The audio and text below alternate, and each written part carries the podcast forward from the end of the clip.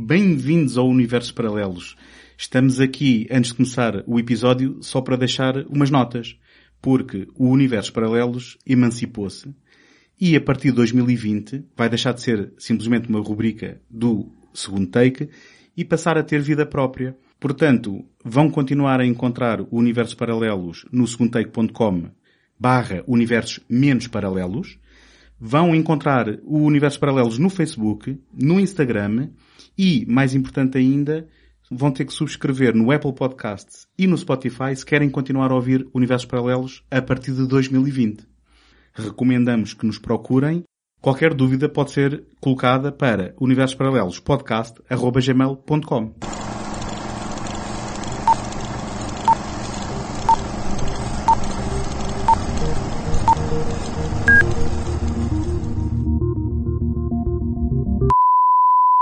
Não há necessidade de regularem os vossos aparelhos. Nós controlamos a emissão. Acabaram de entrar em Universos Paralelos. Neste programa mensal do segundo take, o António Araújo, o José Carlos Maltês e o Tomás Agostinho exploram fantásticos universos de autor, cinematográficos e não só.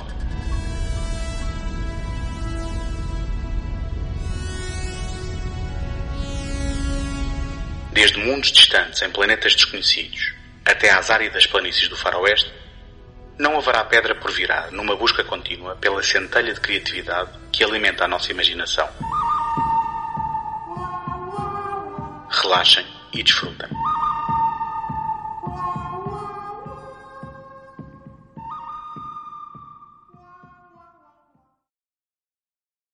Olá, sejam muito bem-vindos a mais um programa dos Universos Paralelos.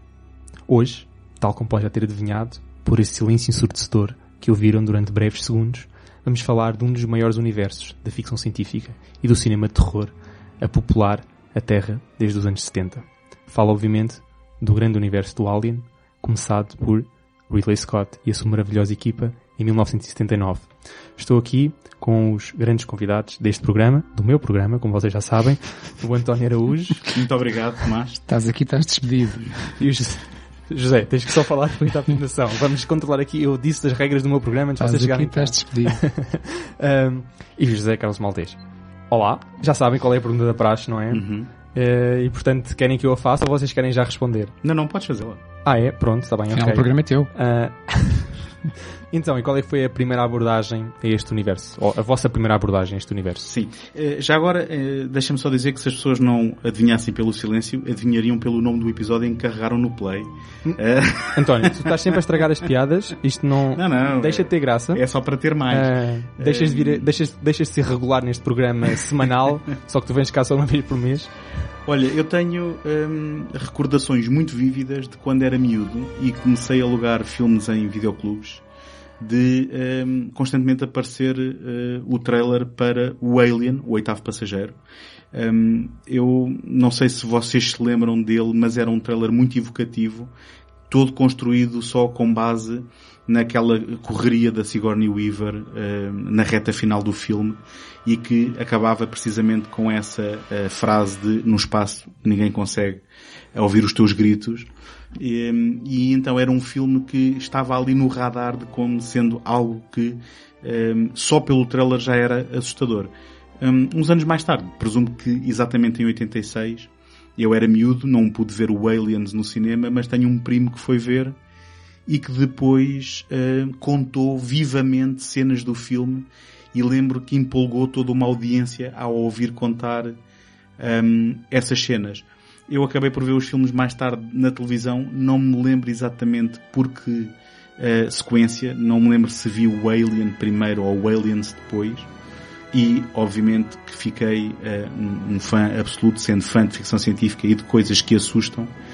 Hum, e, eh, portanto, lembro-me que desde cedo depois havia aquela coisa de que qual seria o, o, o filme favorito, o Alien ou o Aliens, e basicamente esta, um, este dilema era resolvido em função do que tinha visto mais recentemente. Se tivesse visto o Alien, era aquela, aquele conceito da casa assombrada no espaço do Alien, mas depois quando via o Aliens era aquele sangue a ferver e aquela emoção do, do James Cameron. Mais tarde já vi o Alien 3 no cinema, já vi o Alien Resurrection no cinema e a partir daí tudo que tem a ver com a saga diretamente uh, já vi no cinema um, e, e, portanto, é esta a minha história das primeiras memórias. Só um apontamento, também já falarei mais à frente, que um, tive também as novelizações, tive e tenho as novelizações dos dois primeiros, do Alien e do Aliens, um, do nosso amigo Alan Dean Foster, que também me fizeram companhia quando era miúdo. O Alan Dean Foster, que já merecia aqui uma cadeira também no, no Universo Paralelos, tanta vez o trazemos sem ser por, por razões muito elogiosas. Uh, olha, no meu caso, é, é, um pouco parecido com, com o que o António acabou de dizer. Eu lembro-me de, de o, no início dos anos 80, com certeza, o, ter à minha volta um grupo de pessoas que, que partilhavam o meu gosto por, por, por um cinema mais, mais, mais, de emoções mais fortes, dizer assim, e, e, como era a altura dos clubes de vídeo estarem a despontar, eh, toda a gente andava a partilhar informações do que é que tinha visto, o que é que era, que era interessante. Uh, e então o nome do Alien, em português, Alien o oitavo passageiro, uh, estava sempre nas bocas de toda a gente e eu tinha aquilo como sendo uma referência muito forte e, e finalmente lá o encontrei, lá o vi e fiquei, fiquei maravilhado.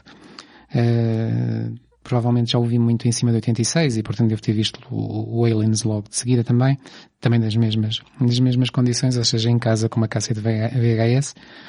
E, hum, e a partir daí, por acaso, não tenho, não tenho uma memória muito vívida de como vi o, o Alien 3. Sei que o Resurrection, sim, vi no cinema.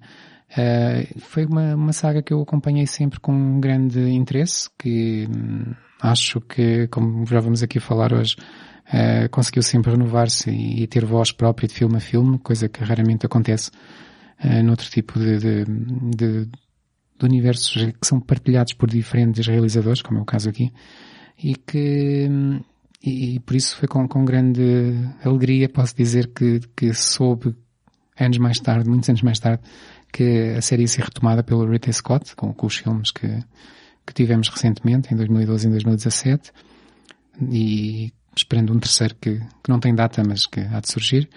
E, e pronto, e, e, e Irei dizer mais à frente porquê, mas é, é, é um universo de que gosto imenso. Bem, a, a, minha experiência é muito mais curta que a vossa. Só vi três filmes no cinema. Portanto, vi o, as duas prequelas e vi o Alien original. Uh, 40 anos depois, em 2019. Ah, já agora, então, então deixa-me dizer que também viu o Alien Não, não, não, não, não, tu ah, não foi, não foi... ter-te lembrado, não te lembraste, não estou ah, a brincar. Okay, okay, Só pronto. eu é que vi. vi vimos uh, há pouco tempo no Motel X. Uh, Exatamente. Certo, certo. Eu, por acaso, como estava a fazer uh, ir ao baú das memórias, pois, não me estava a lembrar algo mas que fiz queria, a semana eu queria passada. parecer é? cool e ter também um número assim alto de filmes da Alien visto e você já estava aí com 4 e eu, hum, não quero dizer só 2, vou dizer 3. Portanto, deixa cá contar o Alien 4K do Motel X. Certo. Um, mas a verdade é que eu fui apresentado ao primeiro Alien, portanto o oitavo passageiro, não sei, devia ter 15 anos. E depois vi os outros, não vi de seguida, um, porque, não sei, foram mais difíceis de arranjar, não estava no, no, no videoclube, qualquer coisa desse género, e portanto só os vi passado muitos anos. Portanto eu vi o oitavo passageiro, como um filme isolado, e só se calhar 5 ou 6 anos depois é que vi o, os outros. Um, portanto os, os outros três, da, mais, mais diretos, não é? O 2, o 3 e o 4. Uh, depois vi o Covenant no cinema, uh, desculpa, o Prometheus no, no, cinema e o Covenant no, no cinema. E a verdade é que era irrelevante se houvesse mais filmes ou não houvesse mais filmes. O primeiro filme já é um, mil filmes por si próprio, já se consegue desdobrar numa complexidade enorme. E eu já estava incrivelmente feliz já dizer que aquele era o meu filme favorito de sempre, sem haver mais. Um, portanto, a minha experiência ficou logo totalmente preenchida no primeiro filme. E é por isso que, se calhar, este é o, é o filme que vamos falar mais, não é? Uh, não só é aquele que deu o pontapé de saída da saga, mas é também aquele que também teve recentemente um documentário dedicado, uh, obviamente à saga inteira, mas com um foco muito grande na produção e na, na, na, história do primeiro, que também vimos, ou pelo menos algum de nós vimos no Motel X, e o documentário em questão, já agora se estiverem interessados em ver, é um, eu achei que era um ótimo documentário, chama-se Memory Origins of Alien. Uhum. É um ótimo documentário que simplesmente depois tem de acabar Não sei se concordam comigo. Não Eh, tem sim. propriamente um final. Sim. Mas até lá é ótimo. Sim, sim, sim. Estabelece vários paralelos, até com, com mitologia, co- ar- arranjam entrevistas de várias pessoas da produção, de- do elenco. Pronto, é um documentário que vale a pena ver para todos os interessados no Alien e nós aqui, portanto, eu estou a dizer isto agora, nós vamos fazer referências ao documentário ao longo deste episódio, portanto, considerem que isso é também um filme dentro do universo Alien, que é algo que nós acho que nunca tínhamos feito. Quero considerar um documentário como canon. Ahm, e portanto vou já dar o pontapé de saída para esta conversa, que vai ser, aviso já, uma conversa provavelmente longa. Nós aqui estamos três fãs grandes desta saga e vamos ter alguma dificuldade em controlar-nos. Mas vamos tentar fazer o nosso melhor para não ficarmos aqui seis horas. Ahm, Queria-vos perguntar e, o que é que vocês acham que levou à criação deste primeiro filme? Se acham que houve um conjunto de fatores histórico-sociais mais relevantes, menos relevantes, ou se acham que foi só um acaso? Eu acho que o- a história da origem do Alien é uma das histórias eh, exemplo de como o cinema e os bons filmes eh, são quase fruto de um milagre. E, hum, na verdade, eh, aquilo que é o Alien como a gente o conhece, o produto final do Alien, é um conjunto de fatores que, numa ou noutra circunstância, se foram encontrando e direcionando no mesmo sentido desde hum, a gênese da história hum, pela mente do Dan O'Bannon, que hum, muitas vezes ficará, de certa forma, esquecido, ou pelo menos em termos dos nomes populares associados ao filme, não é dos nomes mais celebrados, e que eu acho que este documentário, Memory, faz muita questão de recuperar.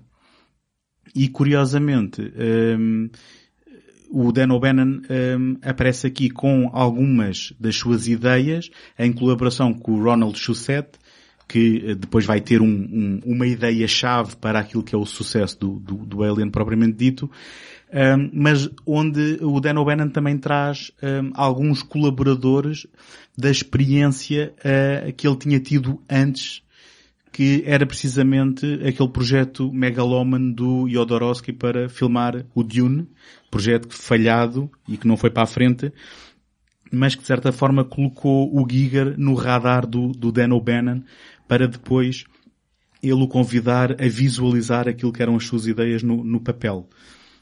No meio disto tudo, temos ah, um, o, o Dan O'Bannon ah, a ir ao Roger Corman para lhe produzir o filme. O Corman disse, epá, este, eu não tenho dinheiro para isto, vai tentar vendê-lo, vai tentar ah, convencer outra malta que tenha dinheiro para fazer jus à tua história. Ah, e então o filme é comprado por uma companhia chamada Brandywine, que é, era propriedade do Walter Hill, do David Giler e do Gordon Carroll, que depois vendem o filme à 20th Century Fox.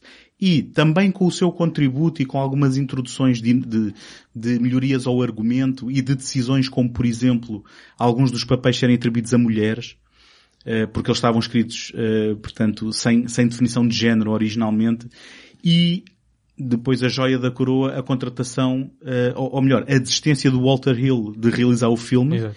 e a subsequente contratação do Ridley Scott que vai ser a cola que une tudo isto.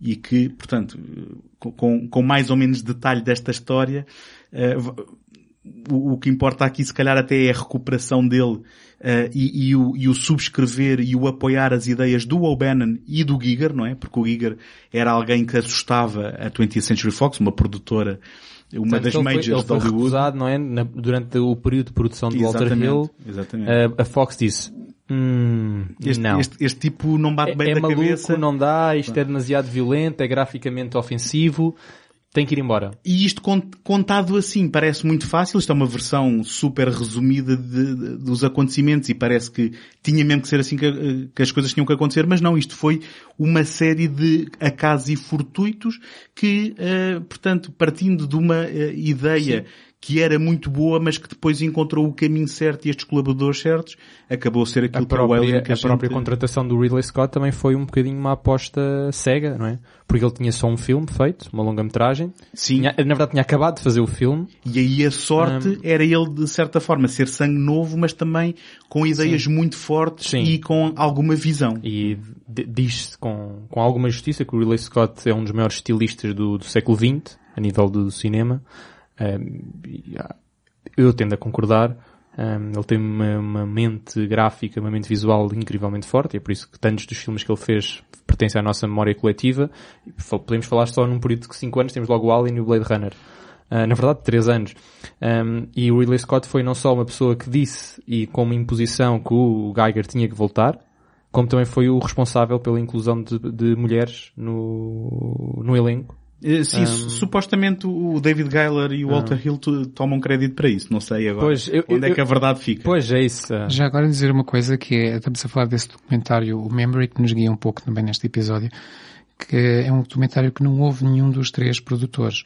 Portanto, a versão que nós seremos teremos tendência para trazer aqui é uma versão que vem do lado do, do Dan O'Bannon e do Ridley Scott e não tanto do Walter Hill, por exemplo, que talvez viesse negar um pouco que as coisas Mas também não houve nenhum assim. de nenhum dos realizadores eh, portanto, testemunho contemporâneo a quando a realização do documentário.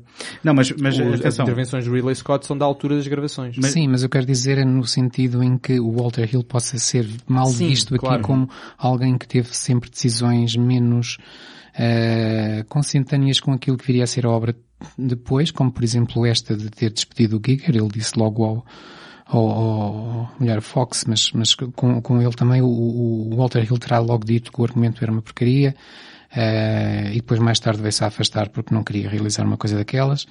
E, e o que eu estou a dizer é se o ouvíssemos hoje, talvez ele dissesse, bem, não foi bem assim. Sim. Pois, mas deixa-me fazer o contraponto que uh, eu, uh, na altura em que saiu uh, a caixa de DVDs com todos os filmes em que tínhamos uma versão... A quadrilogia. A, sim, a quadrilogia que eu costumo chamar assim, porque acho que essa palavra nem existe.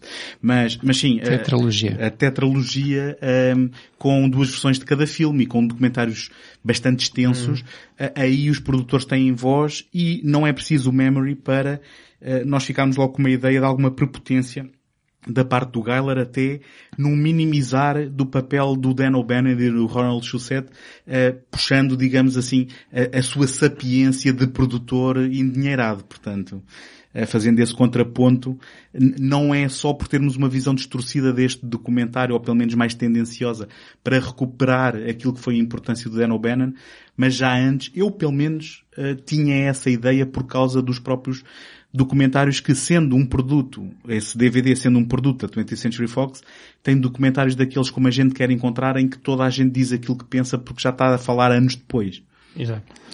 Uh, já agora também, uh, voltando a Dan O'Bannon, se calhar vale a pena, uh, para concretizar isto que estamos aqui a dizer, uh, falar um pouco das várias fases ou das várias, dos vários contributos e, e, explicar que o Dan O'Bannon teve esta ideia de criar uma história deste género por si, uma ideia que ele amadureceu durante vários anos, algo que ele se calhar tentou levar ao cinema quando colaborou com o John Carpenter no Dark Star. Uh, o Dark Star sai como uma comédia, praticamente. Uh, por, o... por, falta de orçamento. Exato. Por falta de orçamento. Aquilo é um filme universitário su, ou, ou, sim, ou, pouco mais. É de fim de curso. Uh, é. Aliás, houve alguém que disse tivemos aqui a hipótese de fazer o, o filme de fim de curso mais caro de sempre e mais elaborado de sempre e acabamos por tentar fazer um filme comercial e acabamos por sair o mais barato de sempre e o mais Sim, mal em, produzido de sempre. Em que o monstro é uma bola de, voleibol, de, de, de voleibol, ou de praia ou assim uma é, coisa sim, qualquer. E, e fim da experiência, o Dan O'Bannon torceu o nariz e disse não era isto que eu queria, eu queria Exato. pegar nesta história e, e fazer ficção que, científica a sério. Exato, e diz portanto que o argumento do Alien nasce da frustração que o Dan O'Bannon sentiu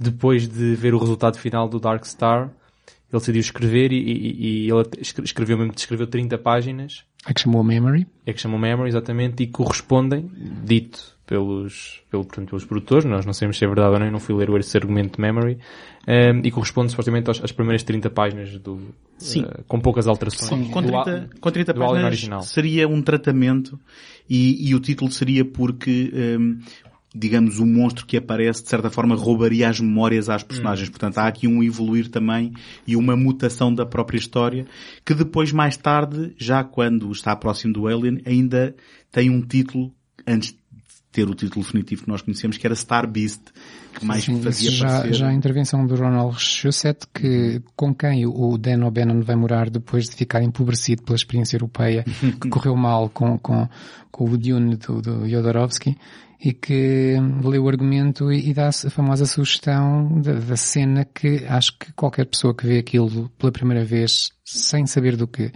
o que vai ver, uh, quando vê aquilo pela primeira vez no ecrã, fica marcado para toda a vida, não é? Que é a cena do, do, o chestburster. Do, o chestburster do, do, do, do, alien que rebenta do peito do, do pobre John Hurt, o, o ator que acho que se diz que é aquele que mais vezes morreu em tela. E, e, esta foi só mais uma e se calhar a mais marcante de todas. Mais do que o Sean Bean? Sim, sim, eu já procurei, é? já. Sim, sim. então olha, o Sean Bean deve Mas olha, agora que falas, eu sou capaz de ter tido essa cena memorável estragada pelo Spaceballs do Mel Brooks, que muito possivelmente pois. eu vi antes. Pois, não é tenho possível, a certeza, mas é há, há essa possibilidade. Mas talvez. então o Ronald Chaussette sugeriu isso e de repente os dois uh, ficaram, perceberam que estavam em sintonia e tinham ali algo onde podiam mesmo uh, fazer crescer como, como, como, como o monstro cresceu. E, e a partir daí tem então o Star Beast, que depois, uh, de repente, eles também perceberam que o nome Alien era escrito tantas vezes no argumento e, curiosamente, não havia nenhum filme chamado Alien até aí. A palavra Alien nunca tinha sido usada num filme, assim eles o dizem. E, portanto, encontraram aí a palavra certa. Uh, depois foi, foi pronto a história do, da, da, venda do filme, como o António já contou, e, e os vários, uh, o arranque com, e depois sem novamente com o Giger, que é a pessoa fundamental para todo o aspecto visual de, do, do, do sim, filme e da é. saga. Uh, sim, do filme e de todo aquele universo precisamente extraterrestre. Porque eles tinham um designer também que eu penso que é, está-me a escapar o nome dele, mas acho que é qualquer coisa Cobb, que estava envolvido no projeto e que é quem tratou de toda a parte da, da, das naves, digamos assim, com proveniência terrestre. E que era, uh, alguém disse, se o Giger não tivesse sido envolvido, o filme tinha tido um rigor científico e de uh, engenharia e de design das naves porque era alguém que via o mundo de um ponto de vista muito prático.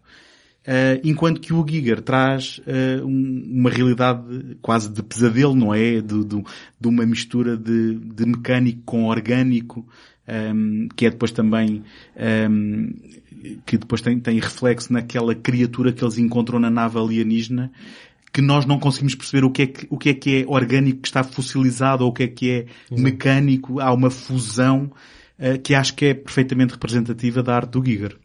No entanto, eu, eu concordo com isso, claro, e, e mas é engraçado que mesmo olhando para os, para os interiores da nave, que é o nosso tromo, uh, há sempre algo de, claro, de mecânico, mas de uma forma que quase orgânica também, é como se nós tivéssemos a ver um esqueleto de nave e intestinos de nave. E, e, e é algo que acaba por se coexistir bem com a outra estética, a estética do, do alienígena, uhum. eh, fazendo aqui um, um, complemento muito bom. E acho que isso também é, é uma das, de, dos trunfos do filme, como é que partindo de duas, de duas estéticas, ou melhor, de dois, duas filosofias diferentes para a estética, acaba por se encontrar duas estéticas que se complementam muito bem. Se bem que supostamente aqui a diferença é que tudo aquilo que aparece no design da, da Nostromo eh, era pensado de um ponto de vista funcional. Se estaria ali é porque estaria a servir uma função tal como pensada pelo Sim, sim, sim, desenhador. claro. É, Nota-se bem essa diferença. Uhum. Eu, ainda em relação nesta questão do enquadramento social, é importante dizer que esta ideia de ter um, um ser, um extraterrestre que fecunda pessoas e depois sai um bicho dentro deles não era provavelmente original, tendo sido já adaptada à banda desenhada. Havia uma banda desenhada que agora está-me a escapar o nome, nos anos 50, e que tinha já essa proposta. Sim, o Dan O'Bannon não criou isto num vácuo, não é? Exatamente. Ele próprio portanto, foi influenciado. Portanto, é, é, obviamente esta ideia do, estamos aqui a falar da, da cena do Chestburster e é, é provavelmente a cena mais icónica do filme. Um, era uma cena que já tinha sido pensada um, em banda desenhada, obviamente não com aqueles traços estéticos, não com aquelas, com, com, com aquela ideia visual, mas lá está a ideia de haver um, uma raça que fecundava hospedeiros e depois o, o, portanto o alien saía do, do hospedeiro que é mais ou menos assim o traço geral do conceito. Do... Chamava-se Seeds of Jupiter, era uma exatamente, banda exatamente. desenhada de, de 1951 da EC Comics. Exatamente, exatamente. Um, e portanto o Dan O'Bannon, que era obviamente um grande fã da ficção científica, daquilo que na altura era a ficção científica, era uma ficção científica pobre, tanto que essa também é uma das razões que leva Ridley Scott a querer realizar este filme, é que já, apesar de ele tinha mostrado vários argumentos de filmes, de filmes de ficção científica e mostravam-lhe filmes, ele dizia sempre, não, isso é um lixo, isso é um lixo, não quero saber, isso não é ficção científica séria. Portanto, ele também viu nisto num desafio de fazer aquilo que ele dizia ser o primeiro grande filme de ficção científica séria, Obviamente eu acho que ele estava a se esquecer de 2001 quando tinha estas conversas. Mas... Certeza que ele não se esqueceu. Não, não se esqueceu ele tanto tinha que, bem presente. Uh, exatamente, só que estava tão presente que ele é melhor, não vou referir, deixem-me ficar com estes créditos. Não, mas ele viu aqui também, obviamente o Ridley Scott viu aqui uma oportunidade de criar, não se calhar o primeiro grande filme de ficção científica, mas calhar o primeiro grande filme de terror de ficção científica. Sim, ele sabia que estava a fazer um filme de monstros, ele sabia Exatamente. que não estava Tanto- a fazer o tanto 2001, que- não é? Tanto quando lhe perguntam que tipo de filme é que ele é, ele diz sempre, isto é primeiro um filme de terror que se passa num cenário de ficção científica. E se vocês repararem, todos os elementos de ficção científica são elementos de hum, pano de fundo. São, é, não são relevantes. Portanto, o Alien podia, podia tudo isto podia se passar num comboio, por exemplo. Um, obviamente seria uma experiência diferente, mas o próprio Ridley Scott disse que o interesse dele de fazer no espaço, o interesse dele de fazer, no, eh, portanto, um filme de, dito de ficção científica, era mais pano de fundo provavelmente outra coisa, porque ele preocupou-se muito mais com os elementos do terror, mesmo o próprio grafismo, se nós formos ver um, a estética da nave, uma estética muito escura, mu- muito sombria, e que obviamente é, é terror, mas também é um contraponto e é uma luta contra a ficção científica da altura, que era uma ficção científica esteticamente limpa. Então, se pensarmos no 2001, é uma ficção científica muito, muito limpa. Eh, Se bem que, eh, se estivermos a falar de, de coisas que eram recentes na altura, e eu sei que o Star Wars é mais fantasia do que ficção científica, mas aquela ideia do universo usado já tinha sido, de certa forma, introduzida pelo Star Wars. Se bem que aqui é trazida para eh, o domínio de uma verosimilhança de aquilo que são efetivamente, e vamos chamá-lo camionistas no espaço, não é? Exatamente. Este, este é, um, é um filme em que eles andam com eh, as unhas sujas de terem que mexer nas entranhas. Não, sim, e de- claro, e é, é de- é um filme de fazer mais, é um filme arranjos. mais sujo. Até porque o Star Wars, mesmo se nós pensarmos nesse conceito do universo usado, co- da maneira como é filmado, ele não, não mostra assim um universo tão usado quanto isso. Mostra, pode mostrar um universo velho, mas raramente um universo, por exemplo, mesmo se pensarmos na, na Millennium Falcon, que é supostamente uma nave velha, que funciona mal e que tem certos problemas, nós raramente vemos sujidade. Nós raramente vemos cenas pouco iluminadas. Nós raramente vemos a ideia de que aquilo, por exemplo, pode estragar-se a qualquer momento. Um, Eu não sei se concorda 100% contigo, porque eu acho que o Star Wars vende bem a, a ideia de um universo habitado. Mas há aqui uma influência também. E, Em comparação com 2001, obviamente. Agora, eu- eu acho que o Alien o faz de forma séria e, e portanto, eu já nem quero usar aqui a palavra, ver- verosímil, mas, mas sim, obviamente, por isso, é que, por isso é que se diz, e o próprio Ridley Scott disse várias vezes, que ele se passa numa uma nave, mas podia-se passar, por exemplo, num comboio. Ele próprio foi ele que estabeleceu esta, este paralelismo, hum, porque para ele o importante são os componentes de terror. Uhum. Agora, no que diz respeito ao monstro, propriamente dito, eh, há, uma, há uma coisa que também, eh, se calhar nem sempre é óbvio quando se fala do Alien, mas que por outro lado acaba por eh, ser uma influência que vem muitas vezes ao de cima como uma influência indireta que é a, a, a sombra aqui do Lovecraft, não é? Ehm, nós, normalmente, o Lovecraft não é esquecido por eh, os fãs de- de- do terror e da, da ficção literária, mas nós nunca tivemos uma grande adaptação de uma obra do Lovecraft, porque se calhar é difícil adaptá-las diretamente. Mas o Alien é um dos filmes que tem uma herança de eh, um, um monstro eh, que não, não sabemos qual é a origem, não é? E que aparece como algo que nós não conseguimos compreender ehm, e com o qual eh, os nossos protagonistas têm que lidar. O, o- um dos grandes triunfos do Alien é o facto de ele nos tocar de tantas formas diferentes, com, com influências diferentes, ou, ou- ou referências diferentes, ou, ou algo que, que ele nos faça lembrar. E, se calhar aqui a- a- o ponto, o foco do, do terror do Alien é este eh, medo do desconhecido. Quando, quando naquela frase que o, o Tomás disse no início de que no espaço ninguém te ouve gritar, eh, que, que foi a tagline do filme, eh, esta frase diz-nos logo que à nossa volta existe aquilo a que chamamos o espaço, que é algo desconhecido, algo escuro, algo sombrio, algo que nós não sabemos o que é. Pronto.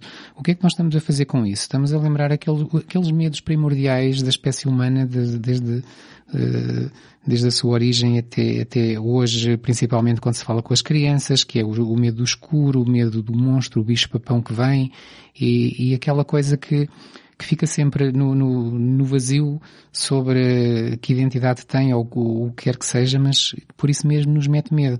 E foi tudo isto, e, e Lovecraft era exatamente nisso que pegava, nesse medo do desconhecido, de um, uma dimensão estranha, inexplicável e de, com habitantes, seres que tinham uma relação inexplicável connosco e que chegariam para acabar connosco também por razões inexplicáveis. Uh, esse desconhecido, esse escuro, esse longínquo, esse medo, uh, é, é, algo que, que, que é fácil uh, de manusear no terror. É, é, algo que nos toca imediatamente e, e por isso é que o Alien tem tanto de Lovecraftiano e tem tanto de vou usar pela terceira vez a palavra primordial, que é o tal, o tal bicho-papão. O Alien é o bicho-papão que se diz às criancinhas, cuidado, vem lá o bicho. Uhum. Um, eu só gostava de acreditar que esse medo do desconhecido não fosse estragado mais tarde por algo que tentasse explicar aquilo que a gente não conhece. Sim, mais tarde, disseste bem, mas... Eu, eu, eu, eu, na verdade, e considerando primeiro, este só apenas o primeiro filme, portanto não vou considerar as, as origin stories, eu, eu acho que o paralelismo com, com o Lovecraft, portanto, com, com o Cthulhu em particular, vai ainda mais longe, ou seja, vai para lá de só uma encarnação de, da temática do medo do desconhecido Acho que, portanto, estamos aqui a falar daquilo que o Lovecraft cunhou, ou não cunhou, mas popularizou como o terror cósmico, não é? Portanto, aquele terror de, de, um, de seres de outras dimensões, eh, que não, portanto, que não habitam e que não vivem segundo as mesmas leis naturais que nós, e portanto que nós não sabemos como é que havemos de lidar. Portanto, é um medo pelo desconhecido, mas pior que isso, é um medo pelo indeterminado. Um, porque o desconhecido poderá ser determinado, aqui este é sempre indeterminado. E o, aqui o que o Ridley Scott faz, e o Giga, e toda a gente envolvida, não, não, não, posso colocar o dedo em quem é que teve estas ideias, porque são ideias desde design a maneiras de filmar. Um, o Alien encarna na perfeição este, é, todo, todo o que o terror cósmico carrega. Portanto, esta componente do medo do desconhecido, mas também o medo da representação. Eh, a criatura alien é duplamente, é indefinidamente representada, portanto, nunca conseguimos ter uma representação total da criatura. Ou, ou, porque ela tem várias faces, né? tem vários eh, estádios de transformação, desde o, daquela figura tipo um caranguejo, né? que nós hoje chamamos o facehugger, e que se acopola na cara das pessoas para depois fecundá-las. Uh, Podes começar logo no ovo, não é? No ovo, uhum. uh, ao primeiro ser que sai, que sai do, do abdômen, uh, que depois cresce e que evolui muito rapidamente, e isso é muito explorado no primeiro filme, não é que há uma sensação de choque de como é que ele ficou tão grande, não é como, ele, como é que ele passa de uma coisa com 30 centímetros para um bicho com 2 metros e meio, que é, segundo o que dizem, era o tamanho suposto do, do alien. Um, Portanto, existe ainda esta, esta questão da evolução que contribui para esta componente de indeterminação. Uh, esta componente de indeterminação é reforçada na maneira de filmar, Portanto, mesmo na, na, na, sua, naquilo que nós chamamos a, a final form, ele frequentemente encontra-se na sombra, o que permite com que vejamos apenas metade. Um, para além disso, esta, esta metade normalmente está úmida, molhada, o que contribui ainda para, uma, para um incremento da, da mutação, porque nós nunca conseguimos ter noção se o fluido que está a segregar constantemente dele é algo natural ou é algo que ainda, portanto, constitui um próximo passo de evolução, visto que é-nos dito que ele consegue escamar a sua pele nos momentos mais iniciais. Um, portanto, ou seja, há uma constante mudança na aparência de, uhum. de, deste ser, o que obviamente reforça essa ideia de, da, da incapacidade que nós como espectadores temos de representá-lo como um todo, um todo. E isto é parcialmente no em questões de design, é também eh, parcialmente na questão de filmagem. Temos ainda que ele é raramente, uh, portanto, para além de ser filmado em sombra, é muito, muito raro vê-lo como um todo. Isto eu estou a falar do primeiro filme, obviamente depois os filmes a seguir, a certa altura já temos, já estamos a vê-los todos definidos, em pé, são bípedes, são quadrúpedes, já começamos a ver mas, isso. Mas olha, só para reforçar isso, eu penso que só no quarto é que nós o começamos a ver todo mesmo no segundo e terceiro, embora já, já vamos, no, vamos vendo no, cada vez no, mais. No terceiro vemos, há uma cena, há, há cena mas é, é um longe, uma coisa assim muito, um pouco sim, difusa. Sim, sim. No quarto é onde se vê ele, com, com, maior detalhe. Houve sempre ah, esse cuidado para não, não dar tudo. Sim, e, e, ainda, ainda há aqui um terceiro, um terceiro aspecto que eu estava há bocado a falar de que é muito clássico do terror cósmico, é o, é o desafiar das leis naturais. Uh, o Cthulhu não respeita as nossas leis naturais porque vem de outra dimensão. O Alien também não respeita as nossas leis naturais. E um exemplo, uh, poderiam ser vários, mas há certas partes do corpo dele que não respeitam leis naturais, como por exemplo o facto de ele abre a boca e a seguir tem outra boca lá dentro. Um... Desculpa, eu aqui vou ter que, que, que contradizer. Não, não será bem leis naturais, não é? É mais uh, o conhecido ok, certo. O, nosso conhecimento das leis naturais. Sim, as leis concordo. naturais como nós as entendemos. Não? É? Exatamente. Não, mas eu, eu, eu volto é mais atrás. Não, não, eu não, não usaria a palavra lei. Acho que isto não tem a ver com leis. Tem a ver mais com, com os factos conhecidos. Aquilo que nós estabelecemos como sendo o mais okay. habitual. Porque Sim. não há nenhuma lei que seja uhum. quebrada aí. Deixa-me dizer-te que, eh, neste ponto, hum. eu um, ehm, gostava de falar de que reli um, a novelização do Alan Dean Foster, como já tinha dito, e curiosamente uma das coisas que está um pouco mais desenvolvida nesta novelização do Alan Dean Foster é o fascínio da personagem uh, do um, Android, agora está-me a escapar o nome dele. O Ash. O Ash. O Ash. Portanto, há, há um fascínio do Ash. O Ash que terá sido a grande contribuição do Walter Hill para o argumento. Sim, e eu também eh, já, já lá vou chegar.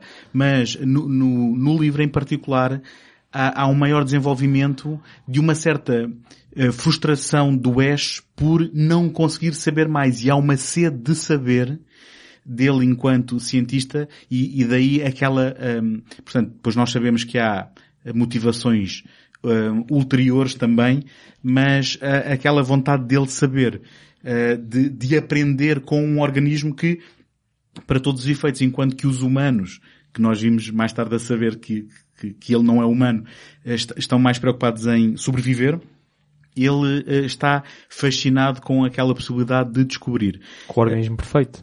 Uh, que ele diz que é, que ele, que é o que organismo perfeito. Que ele é? menciona, sim. Tem a perfeição estrutural que é apenas rivalizada com a sua hostilidade. E, é das faldas mais famosas. E, e, e, lá está. Agora o, o José falou numa coisa que, sim, o, o Walter Hill e o David Geiler uh, normalmente um, ou, ou, é atribuído a eles uh, o terem transformado o Ash num uh, Android ao serviço de uma companhia. Um, agora, tu há um bocado, Tomás, também disseste, falaste de uma influência qualquer que não sabias bem a quem é que se havia de atribuir. E o que eu acho que é fascinante numa obra como esta é o facto de que há, eu não sei se será possível atribuir todas as decisões e todas as influências Exato. e tudo o que Exatamente. lá está a qualquer pessoa. São coisas que vão é, é, é um bocado como a nata a separar do leite e a vir ao de é cima, é não é?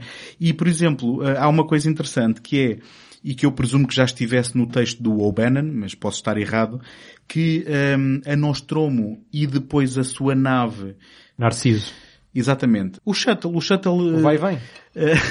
em, em, que depois a Sigourney Weaver no final foge, chama-se Narcisos e isto são um, ehm, duas referências a, um, ehm, a Joseph Conrad, que por sua vez um, também através do Ash ao serviço da companhia, acaba por refletir aquele coração das trevas do Império. O, o Alien acaba por ser uh, uma machadada contra o imperialismo e aquela arrogância da conquista de territórios, da, da, da, da tripulação ser dispensável para chegarmos ali e uh, tomarmos conta de mais uma um, espécie que nós não conhecemos e, portanto, uh, quem, quem, é que sabe o quão consciente isto estava, Exatamente. mas a verdade é que depois, no meio das muitas camadas daquilo que pode ser o Alien ou que, que o Alien pode conter, cá está mais uma destas, através do, do, de uma contribuição de alguém que nós há um bocado estávamos a dizer que uh, se calhar não são bem vistos uh, por quem é apreciador Sim. do O'Bannon e do, dos e outros criativos. E, é? e, as referências vão,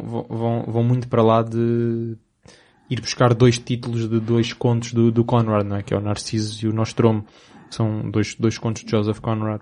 Um, vão para além disso, há referências profundas aos níveis do inferno de Dante, um, outras referências à mitologia grega, e portanto, não, de facto, estou, estou com o António, não sabemos quanto isto é que foi consciente, se foi inconsciente, de quem é que é responsável. Um, acho que das poucas coisas que podemos dizer é que, que, sabemos quem é que teve a ideia de colocar aqueles galos uh, que abanam, não é? Aqueles... Sim, sim, sim, supostamente foi Ridley Scott, não é? Exato, que é a tradição inglesa que havia em todas as casas inglesas e ele acabou por trazer aquilo. E é o tipo de pormenor que dá, é. que dá mais, um, como é que eu ia dizer, dá mais detalhe às dá cenas. Uma, é, dá uma certa profundidade, uhum. dá também uma noção de família e de casa, porque parece uma das coisas, lá está, ele dizia que ele estava em todas as casas inglesas e parece que é aquele tipo de mobília que não tem uma funcionalidade.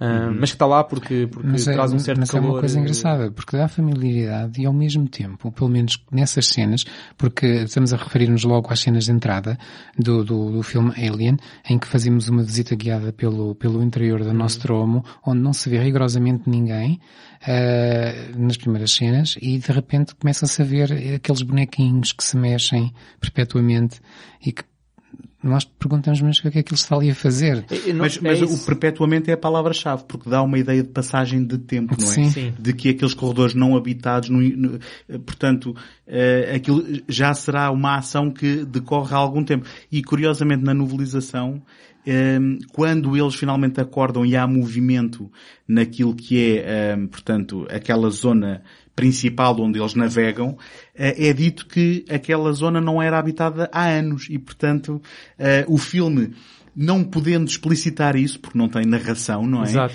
Eh, esse é o tipo de pormenor que sugere essa passagem do tempo. E, e- e há, e há outros pormenores que são, são brilhantes, que mostram, que mostram a passagem do tempo e que mostram disposições de personagens e que acabam este sim por violar leis naturais, ah, que é, por exemplo, logo no início, também quando estamos a fazer uma visita guiada pela nave, vemos umas folhas dos livros a esvoaçar, de onde é que vem a brisa, Sim, sim. Ah, será a altura à chuva, dentro da nave, Sim, ok? são coisas para dar textura. É, e, Sim, e, na sim, verdade, sim. quando o Ridley Scott foi questionado, porque estas ideias supostamente são mesmo do Ridley Scott, ele disse, mas fica fixe, não fica?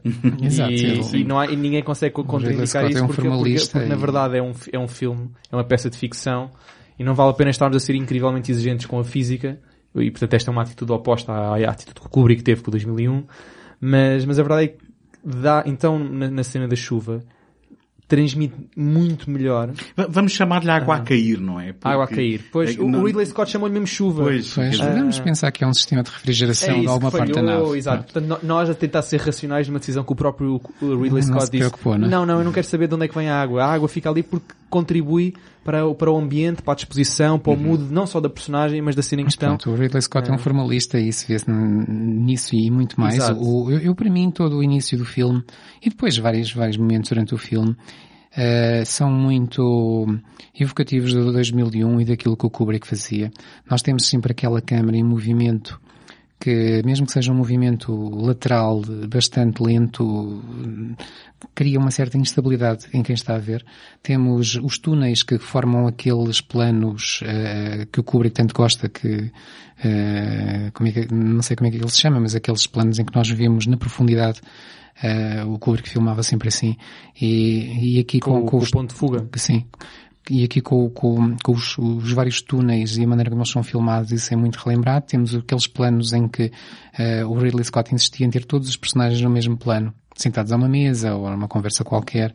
E, Para reforçar a noção de família. Até, de família e, e de certa, e de certa hum, claustrofobia, toda a gente Sim, muito ele, na junta. verdade, ele, quando, quando lhe perguntaram porque é que a câmara dele estava sempre a mexer, ele dizia que era para criar uma certa instabilidade no espectador, que a qualquer momento podia acontecer alguma coisa, mas ele, acima de tudo, tudo- todas as escolhas visuais que ele faz são para aumentar a claustrofobia. Desde a escolha do tipo lentes, são lentes an ai, anamórficas, Sim. Sim. um, que obviamente oferece um tipo, de, um tipo de campo de visão muito claustrofóbico em que ele permite filmar muito em cima de- da ação e obviamente começa a distorcer os cantos da imagem, tudo isso inconscientemente ou conscientemente num olhar mais treinado do espectador cria sempre uma noção de claustrofobia. Ter várias pessoas no mesmo plano não só dá para criar uma noção de família, também oferece aquela noção de que o espaço está incrivelmente compactado, não há espaço para ter rela- relações pessoais. Curiosamente nessas situações em que estão várias pessoas num só plano, normalmente estão todos a fazer uma coisa diferente, têm as suas idio- idiosincrasias em jogo.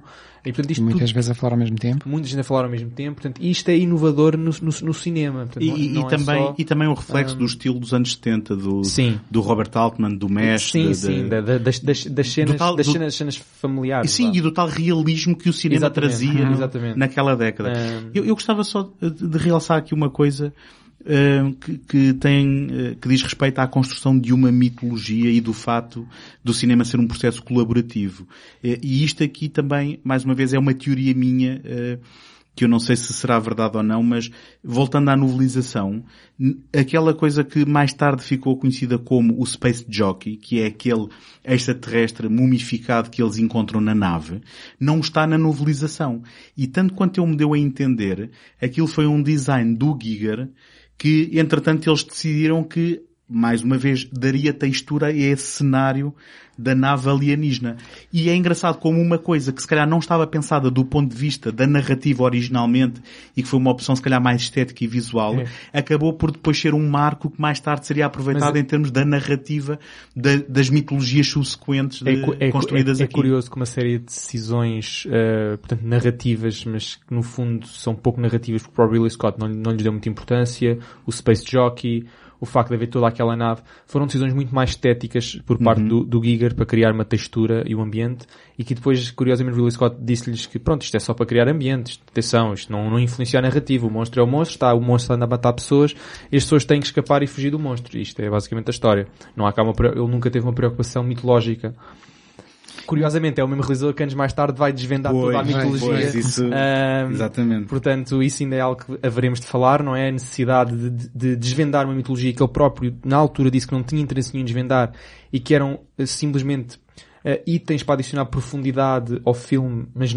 não tinham impacto na, narrativo, não era propriamente relevante onde é que vinham os, os ovos, quem é que era o Space Jockey, aquilo não era relevante, uhum. não, não era todo relevante, porque a ideia é sempre impor um certa, uma certa um, aura de, de, medo, de claustrofobia, como aqui já falámos, e que ele fez isso de várias maneiras. Obviamente é impossível falar deste filme sem falar do elenco, é um eh, Antes disso, uh, nós não vamos querer falar de toda a questão da violação masculina, da gravidez masculina, disso ser um reflexo da, da, da, da culpa da sociedade uh, patriarcal, de uma certa vingança da repressão feminina. Não, não vamos querer falar. Não vamos querer falar não, disso. Sim, claro que sim. Está bem. Claro que sim é porque estamos a falar de, de, também de temáticas, não, não é? Claro, claro. É, a, a, questão é, um, isto estaria, estaria inerente, e isto é uma pergunta sem resposta se calhar, isto estaria inerente àquilo Eu vou dizer que foram que as intenções, não. ou eles tiveram só uma ideia fixe não, para chocar eu acho que isso e são, de repente isto são coisas que eu se acho que isso são interpretações pós-modernistas. É, eu também acredito que sim, mas pronto, são coisas que ficam, não é? Uh, fala-se na violação masculina, na, na, na cena do, do facehugger, fala-se depois na gravidez masculina, com, com a explosão do, do peito do John Hurt com, com a saída do chestburster. Uh, fala-se, uh, afinal, a Sigourney Weaver fica para a história como sendo talvez a primeira uh, heroína da ação do cinema no género feminino, porque até aí não era bem assim que se viam as mulheres no cinema, e depois disso foi o que, o que se tem visto. Uh, portanto, estas coisas tenham sido pensadas ou não, provavelmente não foram muito pensadas, uh, marcam. Se bem que o próprio papel da Sigourney Weaver como a, a primeira personagem feminina séria na história, na história, do cinema de ficção científica é provavelmente da ação. Da ação, mas de ficção científica se calhar é mais, é mais correto dizer, ou, de, ou de, da ação. De facto, a mulher era sempre vista de uma maneira muito estereotipada e é, é, não é difícil pensar, por exemplo, na Barbarella. Exato. Um, que, pronto. Mas a verdade é que a Sigourney Weaver ali está a encarnar, para todos os efeitos, está a encarnar eh, uma atitude macho um, e de um homem com uma, com uma roupagem feminina, como vemos isso solidificado no segundo filme, uh, em que aí até há a contraposição com outra com a única outra personagem do, do filme feminina, que é um autêntico Rambo, uh, com, portanto, com, com, com um corpo de mulher. Isto se calhar eh, Portanto, não, não sei até que ponto é que foi, é que é reforçado pelo facto do argumento ter sido escrito com um género neutro ou com um género assumidamente masculino, que era a tradição da época, e depois o Ridley Scott simplesmente colocou uma cara feminina numa, num personagem que não tinha traços femininos. Mas a verdade é que nós raramente vemos traços femininos, pelo menos neste filme. No segundo filme, há uma certa emancipação, diria eu, do, da sua, do seu feminismo, de, portanto, não do feminismo como, como, como, como ação, mas do feminismo da personagem.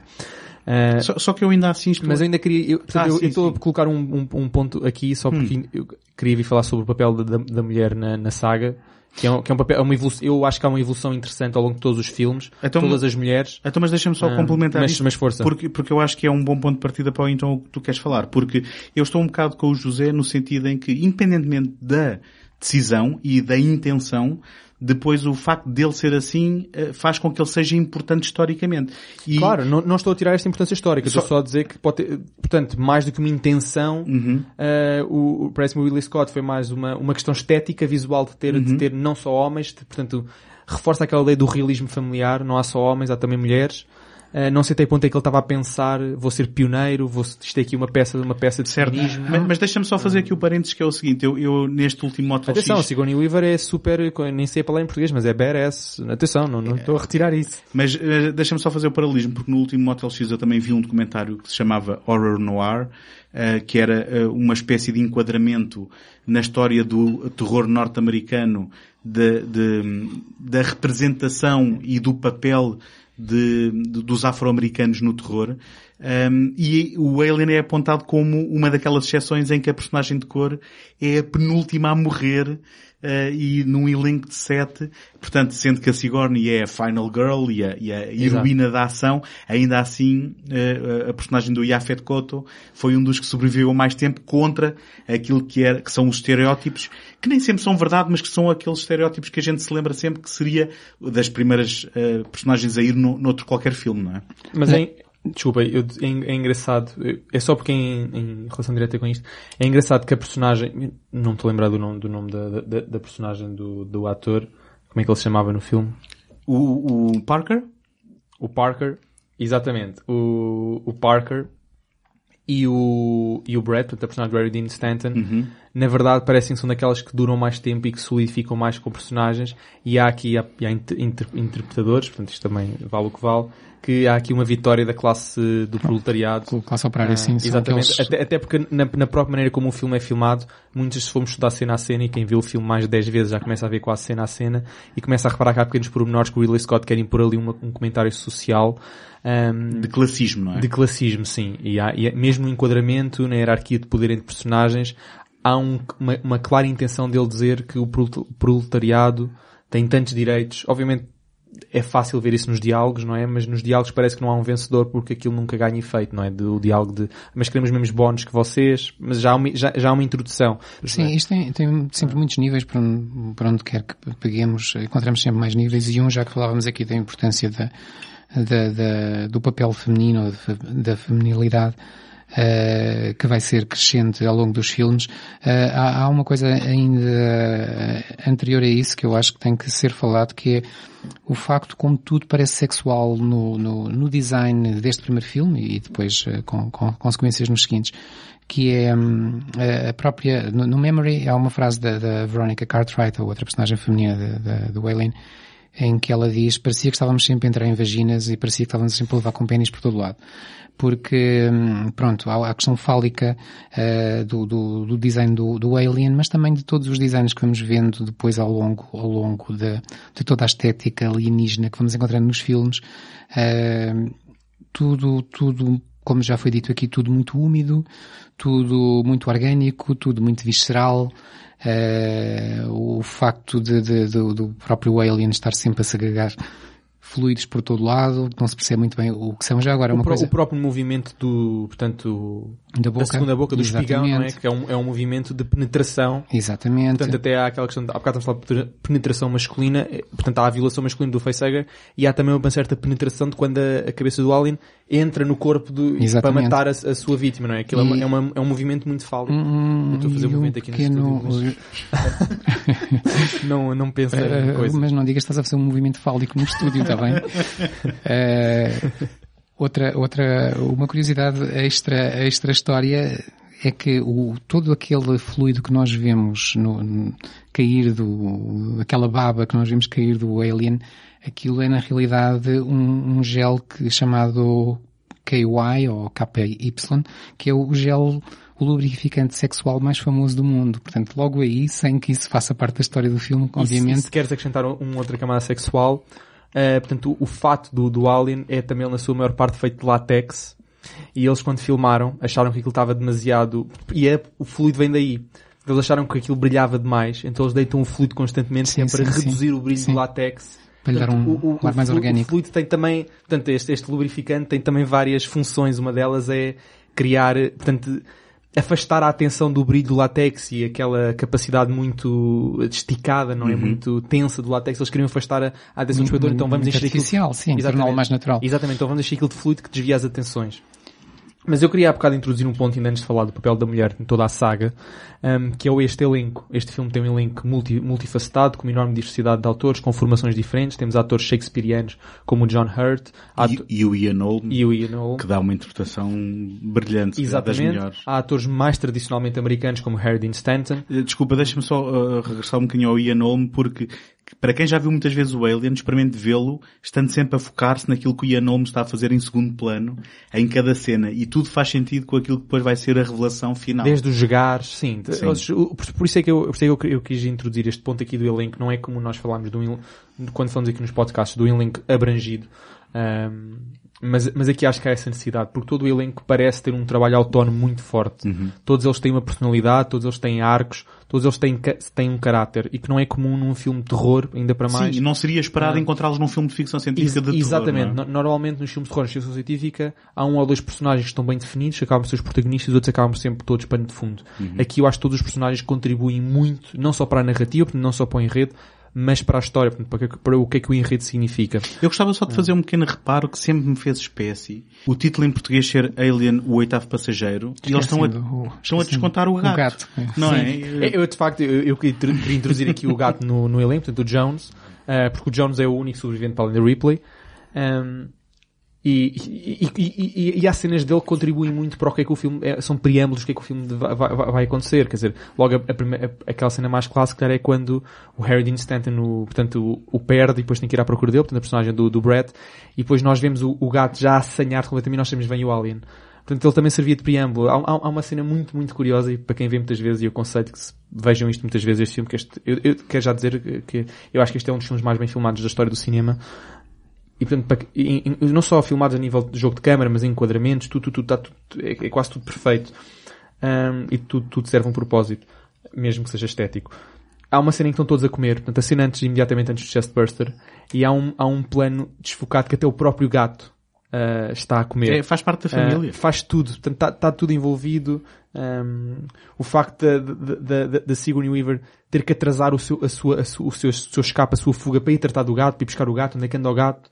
Portanto, o gato é também aqui um personagem principal pois desta, é, devia ser Alien no nono, uh, o nono passageiro. Claro, eu, eu, eu, eu, eu, acho que tínhamos uh, criar uma moção, criar uma moção de mudar o nome, mudar o nome em português E se houvesse Oscars para gatos, este é um, teria sido um forte candidato naquele ano. Já agora, uma coisa engraçada, nós está, falamos aqui já várias vezes do 2001 e do, das influências do Kubrick para, para a obtenção deste filme uh, e é engraçado que depois o Arthur C. Clarke, quando escreve 2010, faz uma homenagem a este filme, onde diz a certa altura, quando os astronautas estão a entrar na Discovery, os astronautas da segunda missão vão, vão entrar na, na Discovery da primeira missão e dizem o que é que iremos encontrar e alguém diz, desde que não vás atrás de um gato, está tudo bem. Exato, exato. Mas já agora, uh, tu falaste do elenco e muito bem, eh, eu gostava só também de chamar a atenção para uh, que, e o, o, José já disse que cada um destes filmes vai apresentar na realização um autor com uma visão muito própria, mas eu penso que também uh, há uma curiosidade que em cada um destes filmes vai haver um casamento com um compositor que vai ser marcante Sim. para a, a, personalidade de cada um dos filmes. Um, e neste caso, a, a, pontuar e a dar o pontapé de saída, o Jerry Goldsmith com uma banda sonora que eu acho que é de exceção é e, que, e, e, que casa na perfeição com aquilo que é o filme, dando, dando logo desde o pontapé de saída aquela sensação de que algo não está bem, de que algo uhum. está errado no, nas profundezas do espaço. Desequilibra logo o espectador. Uh, Induz logo num sim, certo, sim. certa instabilidade. E, e, e trazendo, trazendo um, um, lado mais épico quando estamos em algumas das cenas que diz respeito à, à nave, à nave descer ao planeta, mas depois também funcionando muitas vezes quase como efeito sonoro e, na e, própria... E nós mais à frente nesta conversa, se tudo correr bem, iremos falar mesmo do papel do som na saga, nomeadamente uhum. neste primeiro filme. Mas podemos, podemos já... Eu, eu só para dizer uma generalidade sobre bandas sonoras, eu, eu, eu tenho esta frase para mim como, como sendo quase um guia. Eu acho que as bandas sonoras são tão boas quanto o saber encalar-se quando é preciso saber encalar-se. Uhum. E, e, esta faz isso. Sabe Sim. dar espaço e sabe há, quando é que é preciso calar-se. Há, há, há cenas em que não só não há banda sonora, como não há mesmo som praticamente nenhum. Uh, o único som é um som muito rústico, é um som muito mecânico de partes da, da máquina. Uh, da máquina aqui da nave. Sim, e obviamente que uh, nós estamos a falar isto porque já vimos este filme muitas vezes, só que ela, ele, elas funcionam, e quando eu digo elas, as bandas sonoras, funcionam tanto melhor quando a gente não dá por elas e um, ela acaba por funcionar em combinação com os efeitos sonoros como uma unidade, não é? E há cenas, por exemplo, quando uh, eles estão na, na, naquela sala que é o computador, que é a mãe, em que vão dialogar com a mãe, em que temos também uh, ali uns efeitos sonoros que substituem a banda sonora, em que há um pulsar quase, a, a, como se a própria nave como se aquilo fosse o coração da nave e tivesse ela própria Sim. vida e que nós acabamos por assimilar sem dar conta, a não ser que estejamos a olhar com, com um olho analítico também. Essa sala que é uma espécie de outtake de 2001, não é? Sim. Uh, sim, e curiosamente, agora também só um parênteses muito rápido, há alguns efeitos que aparecem nos ecrãs e há alguns tipos de uh, cenário que nós vamos depois sim, sim. ver reproduzido no Blade Runner por causa de, não, da conexão mas mesmo com o Ridley no paralelo com 2001, se repararmos nessa sala onde está supostamente o software da mãe, é? que é uma inteligência artificial, já agora é a primeira referência que nós temos a inteligência artificial neste universo, veremos que referências a inteligências artificiais vão sendo propagadas. Mas num um, futuro em que ainda, de, ainda temos que teclar para sim, interagir sim, com sim, ela. ainda temos que teclar com linha de comandos, mas os próprios botões, o jogo de luzes é muito semelhante àquilo que nós vimos no 2001 na, na nave. Uh, eu queria ainda dizer que, portanto, há bocado o António dizia que isto, este, este, este filme foi, é um daqueles uh, casos em que o acaso uh, joga um, tem, tem um papel muito importante. E, e a verdade é, é, é, é, que esse, é que esse acaso é um milagre quase. Porque este filme não só tem, já temos a falar da, equipa principal, já temos a falar do elenco, mas toda a equipa é uma equipa brilhante, é uma equipa de, que se reuniu para este, para este milagre que acontece calhar uma vez uh, cada 100 ou 200 anos. Porque, mesmo as pessoas que trabalham, trabalharam no... no eu, referi, eu referi que era o Jerry Goldsmith, o, o sim, sim, sim, sim, sim, Ah, ok, desculpa. Portanto, temos pessoas mesmo, das pessoas que trabalharam nas miniaturas, nos sets, trabalharam no Star Wars, no, nos Encontros Imediatos de Ser Grau, no 2001, todas as pessoas já tinham uma enorme experiência a fazer filmes de ficção científica e quiseram levar a experiência da ficção científica e do terror, obviamente, até porque isto é acima de tudo um filme de terror. Eu acho que houve um, não sei se foi Roger Herbert, mas deve ter sido um parecido, que chamou este filme o Texas Chainsaw Massacre of Science Fiction. Uh, portanto, este é o, assim, o cognome de... Isso em termos de impacto, não de qualquer outra sim, em, em, comparação em, estética, Sim, não é? em termos de impacto. Mas, mas eu gosto sempre desse, desse, nome, acho que foi o Roger Herbert que disse, disse isso. Já quando o filme estava a ser vendido à Fox, eh, foi chamado Jaws of Space. Jaws in Space, Bom, o tubarão no espaço. Eram as referências da altura para. Não, mas, para mas, vender, mas já é? mostrava o, o quão grande este filme poderia ser e isso reflete-se já numa equipa que era in, uma equipa incrível, uma equipa com uma vasta experiência, portanto não era um grupo de amigos que estava a fazer este filme. Um, e, e, e, portanto, obviamente, isso resulta no, no, produto final. Temos um produto final que é absolutamente perfeito em todos os aspectos, desde os aspectos hipertécnicos, como a cor de um, de, um cenário, um, à, à, à, à, cena da marioneta do Chestbuster, que é uma cena incrivelmente complexa, e nós, quem viu o documentário do Memory, conseguiu ver o quão difícil filmar aquela cena foi. Uh, porque a certa altura, quer dizer, a marioneta, que, que, é o alien bebê, tem que sair, tem que sair do, do, do corpo, do, portanto, do abdômen do John Hurt, e depois tem que sair disparada fora do ecrã, e nós vi, e tem que sair sangue, e nós vimos o quão complexo aquilo foi de, foi de filmar, e portanto, e esta é só uma cena em, num filme de, de hora e meia. Portanto, outra curiosidade deste filme, antes de avançar para os próximos, e porque tens mesmo que o fazer, porque senão estamos aqui 4 horas, é que eu diria que este é um dos, é um dos poucos filmes em que, uh, portanto, a, o corte original do filme, o theatrical cut, é supostamente melhor que o director's cut. Uh, pelo menos o próprio Ridley Scott diz isso. Eu, eu, um, eu dá-me a sensação que o Director's Cut não é um Director's Cut de verdade em termos de recuperar uma qualquer visão não perdida. É, não é, tanto que o... Foi, foi um Director's Cut para uh, encher o chouriço do Exatamente. DVD. Eu, eu, eu, se me permitem... Eu vou... Há uma recuperação de uma cena icónica cortada mas que lhe roubava completamente o ritmo da sequência final. Exatamente. Eu, eu vou-vos vou relatar o que o Ridley Scott teve a dizer sobre, sobre, sobre o Director's Cut. Isto é curioso, porque normalmente nós associamos sempre o Director's Cut ou o Final Cut, quer dizer, no Blade Runner isso é, é como sendo melhor. Sim, é um, é um caso, uh, mas é um caso sim, diferente. Mas aqui ele disse assim, portanto, a, a definição tradicional do termo Director's Cut uh, sugere a restauração da, da visão original do realizador, livre de qualquer limitações criativas por parte dos estúdios. Isso sugere que o realizador finalmente conseguiu sobrepor a interferência uhum. de, portanto, dos executivos e que o filme foi restaurado à sua versão original Isso é e, é e, suposto, e sem cortar. sim. Isto é o que é o suposto. E ele disse, olha, este não é o caso com o Alien. É, com, é uma, é uma, e vou traduzir, é um monstro completamente diferente. Uh, e portanto ele na verdade ele está a dizer isto só por dizer, olha, isto foi fanservice. Uh, nós temos aqui uma série de cenas Sim. que não, que estragam completamente o ritmo, que não servem de nada para a história. Põem em rede servem, mas para a história não servem e eu vou só meter porque os, os fãs querem muito ver mais coisas. Não, não é inteiramente Ah. verdade no sentido em que ele ainda se deu ao trabalho de subscrever esse, esse, esse corte, vá. Tanto é que ele introduziu essa tal famosa cena em que o Dallas é descoberto No, no, ca- no, no casulo. num casulo, vá, hum, o Dallas e penso que o Brett. E, mas há outras cenas que ele limou e aparou uns segundos aqui, uns segundos ali, portanto, houve alguma tentativa de trabalho. Se bem Tanto que, que a, a, a Director's Cut, acho que apesar de ter mais cenas, é 25 segundos mais curta. pronto, mas eh, lá está. Hum, mas ainda assim, hum, naquilo que realmente interessa, sim, não há aqui um recuperar de uma visão perdida.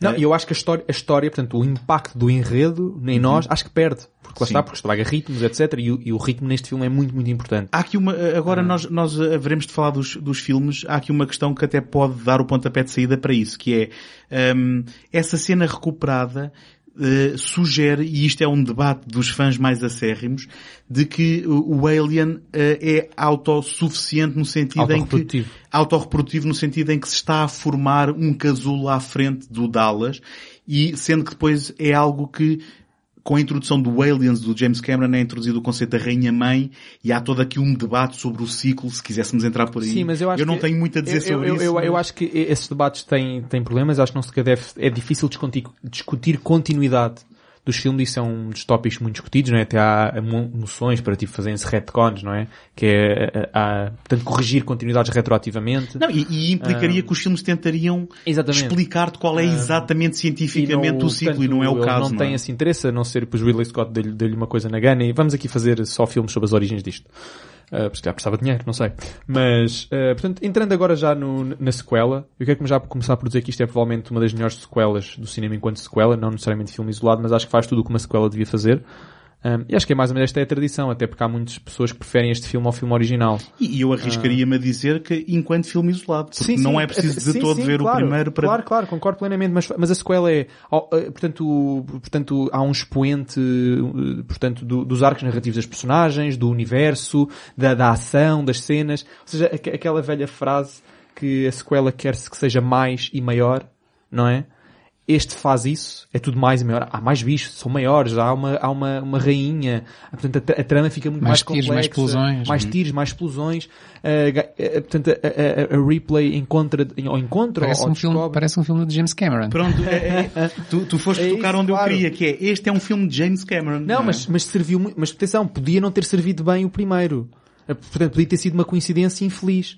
Uh, portanto, Ou seja, não ter corrido bem como sequela, mas eu acho que assenta na perfeição naquilo que nós poderíamos esperar de uma sequela do Alien. Toda a componente política e social, do imperialismo, é explorada neste filme. Sim. Uh, portanto, está tudo, todos os tópicos que foram de certa forma deixados em ponta solta são pegados aqui e eu diria que são corretamente explorados sem perder foco do que é que o filme é. Continuar a ser um filme de terror barra, barra ação. Isto, isto é o filme do Vietnã que o James Cameron nunca conseguiu fazer. não é? Se- mas, não, mas garantidamente, até porque há bocado estava a dizer da- das personagens Rambo, não é? E os, os Marines, já não sei se eram Marines, se eram comandos ou E já se falou aqui no. Conrad, não é? Que inspirou o Apocalypse Now. Exatamente. Sim, mas são Uh, Marines, são Marines. São Marines, pronto. E, portanto, tá, eu, eu, eu, na verdade, acho que aquela eterna discussão, e, e, é- e uma discussão e um debate que às vezes até eu próprio tinha internamente de é o Alien eh, melhor que o Aliens ou vice-versa, e eu acho que eh, é um bocado como comparar alhos e bugalhos. É, o Alien é um excelente filme do Ridley Scott, o Aliens é um excelente filme do James Cameron. Um, e, e nesse sentido, um, eu, eu pessoalmente não tenho muito a adiantar, a não ser o facto de que, uh, além de ter um, pegado naquele conceito e uh, o James Cameron o ter trazido para aquilo que é o seu cinema, ele depois alargou a, a mitologia, e é isto, concordo contigo Tomás, um, pegando nos conceitos base e sem os estragar, uh, aumentando-os e levando-os para outros para outros um, para, para outros horizontes. E o facto é que um, eu, eu, nunca joguei muitos jogos e, e, nunca li muitas BDs, tenho uma BD da qual depois já gostava de falar um pouco, mas uh, o conceito da, da, da Alien Rainha Mãe e tudo mais é depois sempre aproveitado por um conceito todos já agora os... foi criado pelo James Cameron, Sim. desenhado por ele, Certo. e tudo porque o James Cameron parte de, de efeitos especiais, tendo trabalhado durante anos, no, um ano ou dois, no, no, no estúdio do Roger Corman. Curiosamente, o, Roger, o nome do Roger Corman vem vez à baila. Um, E depois também há a curiosidade de que o próprio Alien, o próprio bicharoco, vá, vamos chamar assim, não é igual ao, ao original. Não, não, o seu design é, é, diferente. é mesmo diferente que o, o- o James Cameron achou que, eh, portanto, e esta é provavelmente a diferença estética maior, é, tem a ver com a, a translucidez do crânio. Portanto, no, no primeiro o crânio é translúcido, aquela, aquela cúpula que ele tem. Sim. E neste é, é completamente opaca. É, James- não, e é opaco e até tem, tem, tem, eh, tem, tem, rugosidades. tem, tem rugosidades, porque o James Cameron achava que era muito mais monstruoso ter um crânio assim. Eu por acaso discordo, eu, eu acho que era muito mais interessante o que o Giger pensou. Não sei bem que o James Cameron ach- achou que devia estar a mudar o design do Giger. Outras questões para outro dia, mas, Bem, porque estava a fazer o filme dele para todos os mas Claro. efeitos, eu é? acho, eu acho que não. Mas Acho o, que o- pronto, o Cameron tem, tem a, a- ele próprio é o autor do argumento e, e teve a sua visão. Ah, já agora gostava de falar aqui de algumas coisas que, que eu acho que ele trouxe como, como temas que, que hoje todos associamos à mitologia alien. Ah, por um lado, ah, continua a dar expressão àquilo que vinha de trás, que era ah, aquela ganância humana que faz com que, em, em busca, seja do conhecimento, seja do, do, do- do lucro, se, eh, neste caso, a tentativa de militarização do, da, daqueles seres, seja qual for, há sempre uma ganância de se chegar mais longe ou de se ganhar mais dinheiro e é isso que motivava o personagem Ash, melhor, as suas ações, ele não era motivado porque ele era um android, Uh, uh, e é isso que depois vai motivar também aqui o personagem cujo nome agora não me lembro, que, que é o, o, o representante da, da, da company, Também, também, também não me lembro. uh, que vai com a, com a, com a Mas que é o Sigourney Weaver, o Paul O Paul Reiser. Reiser, sim. Uh, que vai com O a, ator. com a, com a, com a Ripley e com os Marines. Uh, e depois temos, uh, aqui ainda, aqui sim mais uh, do que no primeiro, no primeiro praticamente não existe. Outra coisa que é uma arrogância, ou, ou hubris, como, como chamavam os gregos, uh, humana de dizer não há problema, nós somos muito melhores do que qualquer outra coisa, nós conseguimos sempre, que é, que é esse ponto de partida dos Marines que, embora a, a Sigourney Weaver ou a Ripley os vai avisar, cuidado que vocês vão apanhar uma coisa que nunca viram à frente, eles riem-se dela, o quê? Nós somos capazes de tudo, nós E matamos temos, tudo. temos estas, temos estas armas deste tamanho. não E é? depois isto vai ser um, um pouco, um pouco, eh, um pouco não, muito mesmo, eh, presente em todos os filmes daqui para a frente. Eh, e, e pronto, e, se calhar é algo muito humano, não é? De se- Isso. pensarmos sempre Sim, aquela e- arrogância de acharmos que estamos à está, frente. re- de reforça Eles são só animais, nós somos seres inteligentes, mas nós conseguimos sempre. Reforço todo este... Finalmente, Diz, diz, diz, diz, força, força. Sim, finalmente eh, o ponto fundamental aqui, que é o, o falava-se no lado feminino, a feminilidade e aqui mais ainda, a maternidade. Exato. Eu, A maternidade eu- aqui é assumida. Temos, eh, prim- primeiro sabemos que a Ripley afinal tinha tido uma filha, Quer dizer, mais que isso, desculpa. que ainda não, não sabemos no primeiro filme. Não, nós conhecemos algo essencial que, que, que dá humanidade ao, ao personagem, que é o primeiro nome da Ripley. Sabemos o primeiro nome da Ripley. Isso é essencial, porque Ellen. isso, isso, isso devolve-lhe uma humanidade que tinha sido perdida sim. no primeiro, porque repente- eram todos, mili eram todos eh, portanto, a só mercadoria, políticos, sim. portanto, mercadoria dispensável, assim que ganha primeiro nome, portanto, que é Ellen, não é? Ah, devolve-lhe a questão de, ok, isto é uma pessoa. E, portanto, depois é reforçado pela questão, pronto, e agora deixo retomar da Encontra- maternidade, do- encontra do- uma- há uma certa uma menina- sexual e tudo. Encontra depois uma menina de quem que ela vai sentir-se como uma filha que ela perdeu e portanto vai criar-se logo ali uma relação maternal entre as duas e depois finalmente o confronto final que, que não está cá só por uma razão estética é mesmo para dar atenção e, e trazer o filme ao, ao- ao seu culminar que é o encontro das duas mães a a Ripley com a rainha a rainha que explica porque é que havia tantos ovos Uh, acho que foi uma boa visão do, do James Cameron que dá, que dá este organismo. Aliás, a ideia vinha de trás, de certo modo, porque eles são chamados, uh, os próprios autores, o Dan O'Bannon, o Shusett, falavam sempre em insetos como inspiração. E quando nós pensamos em insetos, pensamos em colmeias, pensamos em formigueiros, pensamos seja no que for, pensamos em ovos, pensamos em rainhas, em, em, em, pronto, principalmente no- no- nos animais, no- nos insetos sociais.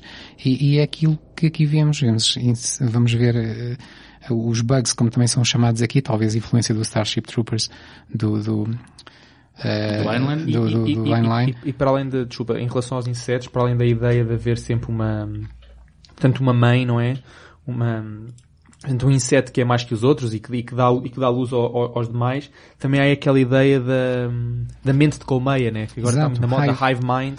E, e, que, e que se nós repararmos aqui isso é explorado, porque eles estão todos sempre em ligação uns com os outros e a mãe de certa forma controla, tanto que ela depois faz certos cham, cham, chamarizes. Na forma e eles como ouvem, protegem também o ninho, como se afastam, porque não são Portanto, permitidos, em alguns, em alguns pontos eles não são permitidos, o que acontece Portanto, com alguns aos insetos. insetos não só é no sistema de reprodução, também é no sistema Mas isso social. permite, e era aí que eu queria culminar, permite então que, que vejamos esse paralelo e esse confronto. É como se o filme terminasse num duelo de mães, cada uma a defender o seu, os seus filhos, por assim dizer. No caso da Ripley, eh, por proxy, eh, a, pequena Nut, que, que aliás tem este nome, acho eu, por homenagem à deusa egípcia, que o Egito era um, um dos, uma das inspirações do, do, do Giger mesmo, muita E da estética dele eh, vinha da, da estética egípcia.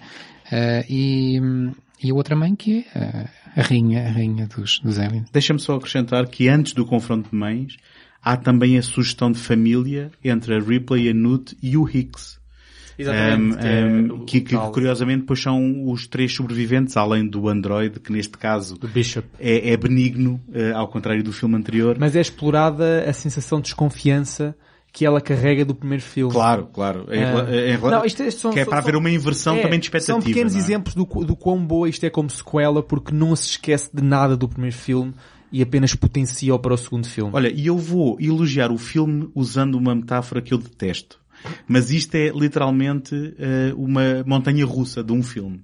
É daqueles em que tu te apanhas lá dentro e de repente não tens como sair até ao final. Concordo, E concordo. sempre em crescendo de, de, de emotividade e de emoção. É um e filme- nesse aspecto Con- o James concordo, Cameron... Concordo plenamente. E é um filme que apesar de adicionar muito a este universo, não só a nível de conhecemos mais da mitologia do Alien, como por exemplo a Rainha, eh, conhecemos mais da, da, da Ripley, o primeiro nome, a questão da maternidade, ehm, conhecemos outros personagens, conhecemos, temos uma visão ainda mais clara do imperialismo e da ganância humana, mas para além disso tudo, aquilo está, numa, está dentro de uma cena de ação da qual não conseguimos sair e da qual é um filme que se dedica muito pouco a refletir sobre si mesmo.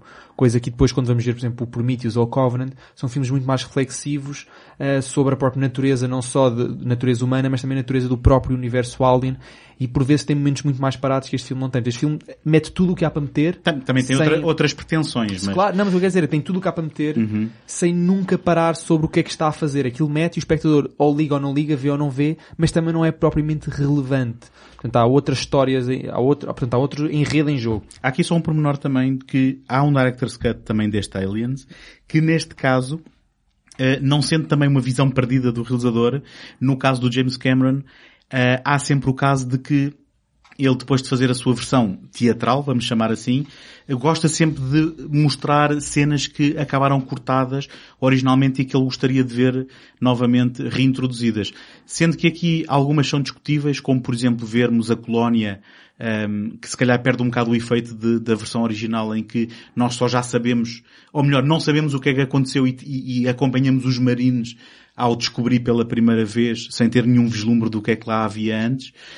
Um, por outro lado, tem cenas que são memoráveis e que é uma pena não estarem na versão original, como por exemplo aquelas em que eles deixam as armas automáticas e ouvem ao fundo elas a descarregar enquanto eles, eh, portanto, um, um bocado um, impassíveis e, e- e sem saída, eh, começam a ver o seu destino a, a- a ser fadado, digamos assim. Eh, portanto, é, é um daqueles director's cut que eh, tem tanto de bom como de supérfluo eh, que, que- é novamente colocado na narrativa. Já agora só uma parte, eh, há pouco esqueci-me de dizer, ainda no aspecto da maternidade, eh, já estava com esta para dizer desde o quase o princípio do episódio, que é eh, o computador eh. Que, que gera eh, as naves, não é? Chamam, que é chamado sempre mãe. Certo. Eh, sim, depois mais tarde pai. Mas numa coisa que parece mais uma pescadela de olho do É. que outra coisa. não é? Sim. É daquelas coisas que vamos fazer porque não. Eu, sinceramente agora, de facto, há mais dois filmes para falar destes, eh, portanto, de- de- desta linhagem, acho que depois eles começam a perder um bocadinho acima de tudo o Ah, quadro. isso é discutível. Mas, Mas, mas sim. ahm, Se calhar há quem vá defender. Não, mas, os- mas, os mas dois fa- filmes. fa- falemos do... Mas deixa-me só então fazer um apontamento, que é o seguinte. eh, com o final do Aliens, havia sempre a expectativa de que qualquer sequela eh, mostraria o que é que acontece àqueles sobreviventes. Nesse aspecto, eh, eu gostava só de falar de uma pequena experiência que foi, eu tenho uma BD, que é uma edição brasileira, eh, que junta alguns números que eh, foram, foram editados e depois foram compilados nesta, neste livro que eu tenho, que uh, tensionavam ser uma continuação do Aliens. Uh, e que curiosamente a primeira coisa que fazem, e não sei por que razão, é dispensar a replay. Uh, fazem uma, uma referência, ah, toda a gente sabe o que é que lhe aconteceu. Mas pegam no Wix e na Newt, passado uns anos, e de repente eles descobrem o país, de, uh, desculpem, o planeta de origem dos, dos aliens, que é algo que também sempre fascinou e que um, ehm, depois os filmes subsequentes nunca foram aí, mas que foi sempre uma hipótese de será que podíamos conhecer o planeta original dos aliens? E o X acaba por pegar na Newt e ir numa missão. Em paralelo há uma história uh, que envolve um evangelista de TV que uh, adora, digamos assim, os aliens e eu não sei contar mais do que isto, porque vou ser muito sincero. Eu comecei a reler este livro. Eu já o devo ter lido originalmente quando o comprei pelo menos uma vez, mas uh, este é o tipo de livros que me mostra que eu não sou grande fã de BD e eu perdia-me e frustrava-me e eu não percebia nada do que é que estava a ler e é um estilo de, de, de escrita e de, e de painéis que me deixavam completamente frustrado e eu desisti e não li sem, até ao fim. Sem eu ter pretensões de saber a história que está por trás da origem do, do, do Alien 3, Uh, a verdade é que foi muito conturbado a nível de decisões para onde é que se ia e, e pelo que eu percebi, uh, durante muito tempo a ideia principal era fazer uma história sobre o Higgs em que a Ripley aparecia num, num pequeno flashback e, e, a Sigourney Weaver tinha decidido afastar-se. Portanto, se calhar essa BD já está em sintonia com isso. Pois, mas a questão é que sendo BD e, e que não tendo nenhum vínculo com os filmes, poderiam ter aproveitado. Não sei se era uma questão dela não permitir também, mas mas sim. Se calhar um pontapé de saída para a história que se queria fazer no cinema, era já uma pescadela de olho. Uh, mais ou menos, porque se quisermos entrar por aí, eu posso tentar contar muito rapidamente a história conturbada do desenvolvimento da, da, do argumento do Alien 3. Porque esta foi uma decisão de que, ok, vamos ter que ter um, um Alien 3, um, e uh, primeiro começou por estar ligado à realização deste filme o Rennie Arlen. Ou seja, tínhamos tido dois visionários no, no, nos primeiros dois filmes e depois no terceiro iríamos ter o Rennie Arlen. Safámos de boa e ele, entretanto, um, originalmente tinha pegado num uh, argumento do William Gibson, que uh, William Gibson, o autor do qual já falámos aqui, autor do Neuromancer e o pai do Cyberpunk, um, eu uh, recentemente uh, comprei um audiobook um, porque este, este argumento foi um, interpretado pelo Michael Beam e pelo o Bishop, o Lance Erickson, que são as personagens principais que já neste argumento dispensavam a Ripley e a Newt, curiosamente. Ou seja, o Fincher depois foi acusado de ter morto a Newt e de não ter continuado com aquela família, mas também aqui, apesar de se ter pegado no Bishop e no X, também se dispensava as mulheres um, por questões possivelmente, lá está, da, da, da Ripley ou da Sigourney Weaver não querer voltar. Só, um, só como nota, esse sim. argumento de William Gibson foi depois adaptado a uma banda desenhada uh, publicada pela Dark Horse Comics. Não tive a oportunidade de ler, mas pelo que eu entendi é uma adaptação muito fiel do argumento, é, quase Sim. direto, e eu não sei por quem é que ilustrou, mas do que eu vi parece uma banda desenhada com bom aspecto. Portanto, para além do audiobook existe também uma banda desenhada. Sim. Eu vou-te ser muito honesto, eu não fiquei grande fã desta adaptação áudio, até porque é uma adaptação que só contém praticamente os diálogos, não contém as ações, e torna-se um bocado complicado de seguir. Um, mas introduz também aqui laboratórios de manipulação genética. Há depois também um híbrido humano uh, um, uh, com, com, Alien e que se, para quem conhece bem é a saga 4? é o 4, exatamente. Portanto, há depois aqui alguns elementos que foram reaproveitados. Depois há aqui uma outra curiosidade, passou por aqui um argumentista chamado Eric Red, uh, que escreveu um, uma, uma versão. Depois, um que vocês também vão reconhecer aqui das paragens dos universos paralelos, o David Tui teve aqui uma iteração de argumento. E eu quando soube disto, fiquei a pensar se por acaso o Pitch Black não tem nascido de, das ideias que ele germinou aqui, porque o argumento dele já envolvia prisioneiros no espaço, a serem, a serem transportados no espaço. Isto parece-me a sinopse muito uh, sintética do, do Pitch Black. Um, e, um, entretanto, aquilo uh, que depois uh, foi, se calhar, um, dos argumentos que muita gente tem pena que não, que não tenha sido adaptado, foi um argumento de um uh, australiano chamado Vincent Ward, Um, ele uh, tem um filme com o Robin Williams que se chama What Dreams May Come, que tem a curiosidade de ter uma, uma fotografia do Eduardo Serra, uh, e, e, que ele era considerado um visionário e que ele tinha feito uma história que envolvia monges num planeta de madeira. Portanto, se tu ouvires o David Geiler a falar sobre isto, ele diz, ah, esta coisa, isto não era prático, isto aquilo não fazia sentido nenhum, e como é, que, como é que é um planeta de madeira. Mas ele tinha ali uma ideia muito mirabolante de uma coisa que iria quase dar uma sensação gótica, uh, estás a ver, de, de, de, da idade da, da idade da... Mas um alien com olhos humano já faz. Bom, um, mas basicamente quando esta, quando esta ideia não foi para a frente, um, o David Fincher foi contratado Uh, o David Fincher vinha de, do, do universo dos, dos videoclipes uh, e na verdade o David Fincher uh, começou a rodar com um argumento que não estava acabado, mas que basicamente é uma adaptação deste argumento do Vincent Ward para não um planeta de madeira onde há monges, mas sim uma prisão, uma prisão onde há uma certa organização ou pelo menos uma certa crença religiosa no seio desses, desses prisioneiros. E depois a história é que o David Fincher teve todo um sistema de estúdio a ir cortando a sua visão e é impressionante porque tu vês todos os atores, todos os colaboradores que falam da experiência de trabalhar com o uh, David Fincher é de que ele era extraordinário já nesta sua primeira longa-metragem. A verdade é que ele ficou tão amargurado com o resultado final que foi uh, resultado da interferência dos estúdios uh, que ele sempre se recusou a falar sobre este filme, a dar entrevistas, e ele não fala sobre o Alien 3, não aparece em nenhum extra. Um, eu tenho a dizer que vi o Alien 3 sem saber nada disto no cinema, foi o meu primeiro Alien no cinema. Eu adorei e continuo a achar que o filme visualmente mostra o David Fincher que nós íamos conhecer mais à frente. Uh, pronto, de tudo o resto é um bocado difícil agora falar sabendo o que se passou. Não sei o que é que vocês têm a dizer do Alien 3. Eu, eu, eu na altura, quando o vi, lembro-me de ter gostado muito, eu acho que pelo lado estético. Uhum. Há uma coisa que é, que é aqui importante, é, que é, é, quase que uma inversão uh, da, da, da, paleta de cores, porque tínhamos até aqui sempre uh, uns cinzentos azulados ou uns azuis cinzentados e de repente passamos a ter um tom sépia uh, que, que, que percorre todo o filme.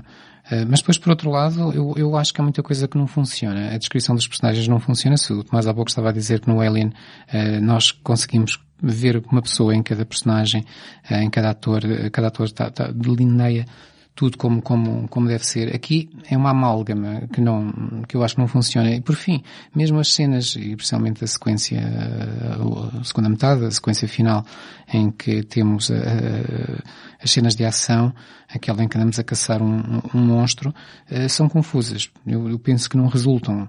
Uh, a nível de suspense, para mim, aquilo não resulta, porque porque é assim, para se criar o suspense nós temos que saber o que está a acontecer e temos que ver acontecer, que é para sabermos o que é que está a correr bem e o que é que está a correr mal. Se alguém nos está só a dizer, agora estamos a fazer isto, mas isto são só palavras, porque nós na ação não, não conseguimos perceber, é como, sei lá, é como estarmos a ver alguém a jogar uh, uh, a jogar xadrez e não estarmos dentro da mente da pessoa.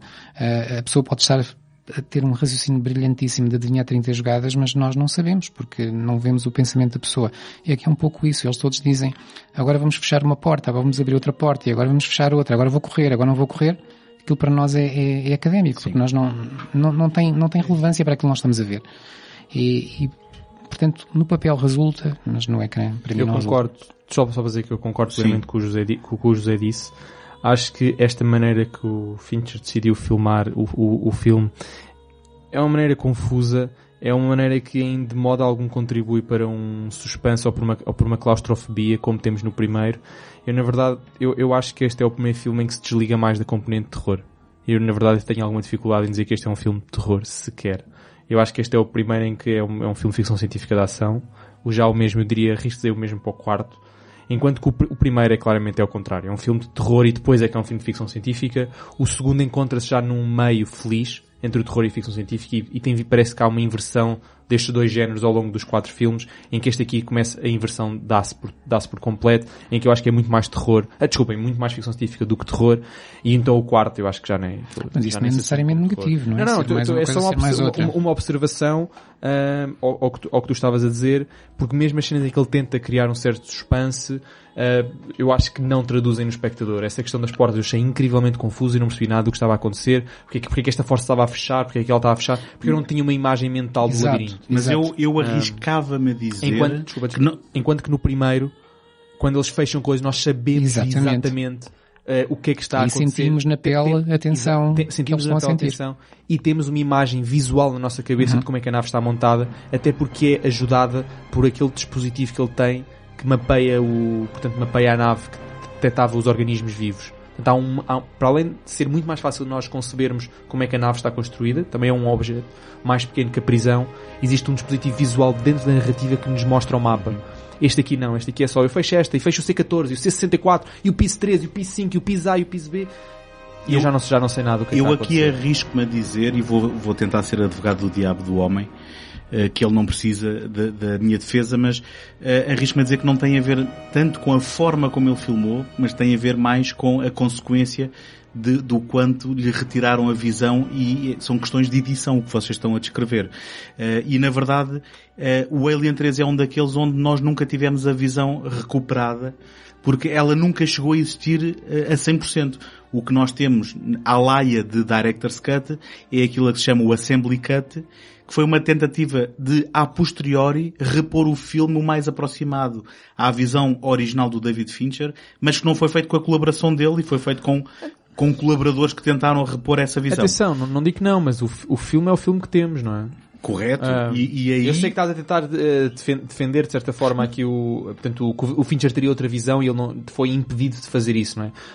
Também, é verdade. Sim, sim, mas, mas não estou a negar a tua opinião sobre o produto final. E eu, eh, ainda assim, eh, à laia também de, ehm, de- lá está, desta defesa que não estou a fazer com grande sucesso, ehm, e, e sendo que nós nos esquecemos de referir que no Aliens tivemos o James Horner também a fazer uma banda sonora memorável e, e com, com, bem, um bocado colado àquilo que ele tinha feito na Ira de Khan, quem- para quem conhece bem estes dois filmes do Star Trek 2, ah, há muitos pontos de contacto com o Aliens, mas há aquela veia militarista que o James Horner conseguiu ah, casar quase uma herança daquilo que era do Jerry Goldsmith ah, e, e acrescentar essa veia veia militarista funciona na perfeição na história que é Completamente. Aqui, eh, também eu volto a ser fã absoluto da banda sonora do Elliot Goldenthal, que é um nome menos conhecido, ehm, que, é, que é um, se calhar um compositor mais experimental, ehm, e, que, e que não tem um currículo, se calhar, como o James Horner ou como o Jerry Goldsmith,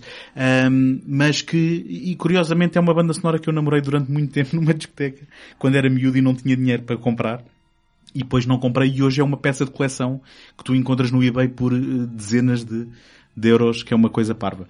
Ahm, mas, ahm, portanto, o sentido visual do Fincher, apesar de todos os problemas da narrativa e dessas sequências, e a banda sonora do Elliot Goldenthal, ainda para mim são suficiente para fazer com que o filme flutue à tona daquilo que era a mediocridade, vá, digamos assim. Eu, eu- eu talvez só, só para não estar aqui a falar mal do filme, digo duas coisas positivas, duas, duas temáticas positivas do filme. A primeira é que pela primeira vez eh, somos apresentados a um, portanto, a uma narrativa, a um universo em que só há uma mulher. Isso é explorado, essa questão. E um retorno a só um monstro eh, é, num local, ex- Exatamente, eh, é explorada essa questão dela. num único local. dela sim. ser a única mulher, não é? Portanto, mesmo que nos outros dois filmes possamos colocar em causa a sua feminilidade, ahm, aqui é impossível colocar isso em causa porque os próprios, os, os, pronto, os outros próprios personagens estão sempre a, coloca, a, portanto, a colocar isso em xeque. Ahm, portanto, esse, acho que tematicamente é uma boa jogada por parte do Fincher, que para já é um, é um realizador que tem uma enorme dificuldade a escrever mulheres. Não, at- atenção, o Fincher não escreve, de todo. não, eu sei, mas eh, portanto a escrever na direção de etc, Hum. etc. Isso é muito discutível, mas não, não vamos fazê-lo aqui. Sim, vá. sim, é uma, Fica opinião, para é, uma, outra. é uma opinião pessoal, mas, mas se- se- segundo, segundo, segundo a segunda temática que eu achei interessante, foi pela primeira vez vemos aqui a, portanto, a fecundação da própria, da própria Ripley, um, em que ela passa a ter um bicho dentro dela. Certo, Pronto, certo. isso. São duas coisas que eu Bem, tenho a bem, apontar. e, e que sela ao seu destino, porque na altura a Sigourney Weaver disse, acabou, estou farta disto. é? Exato. Um, depois, cinco anos mais tarde, a conversa era outra. E, e felizmente, não é? Felizmente isto é um universo rico e há muito para falar. Portanto, o quarto, o quarto filme, eh, quer dizer, acho que a história de pré-produção daquele filme é tão conturbada como a própria narrativa do filme. Aquilo passaram por, eles surgiram, convidaram vários realizadores famosos na altura, né? Peter Jackson, ah, Danny Boyle, Da- Danny Boyle, exatamente, depois do sucesso do, do Trainspotting, um, e ainda convida, e o Brian Singer. Portanto, depois de fazer o Usual Suspects também convidaram por esta ordem. Já agora foi Danny Boyle, Peter Jackson, Brian Singer, eles todos disseram assim. Isto não há sequela, certo? Ela morreu. Isto não tem, foi uma de duas respostas. Ou não tenho interesse em fazer um Alien, ou isto não há sequela porque ela morreu.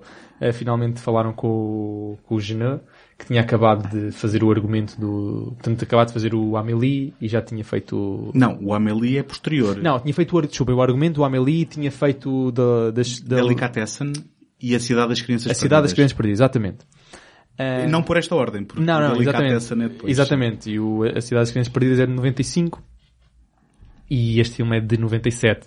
Mas ele lá disse que sim, mas eu, eu achei engraçado que eu estava a investigar e ele disse, não, não, mas eu também não vejo sequela nenhuma. Só que pronto, as E, verdinhas... e, eh, e diz falaram. hoje eh, que ainda não percebe porque é que o convidaram ele. Sim, ah, tanto que, segundo... Ele que não falava inglês. Exatamente, segundo reza a história, ele nas primeiras semanas teve que usar, um, eh, foi necessário um intérprete porque ele não falava inglês.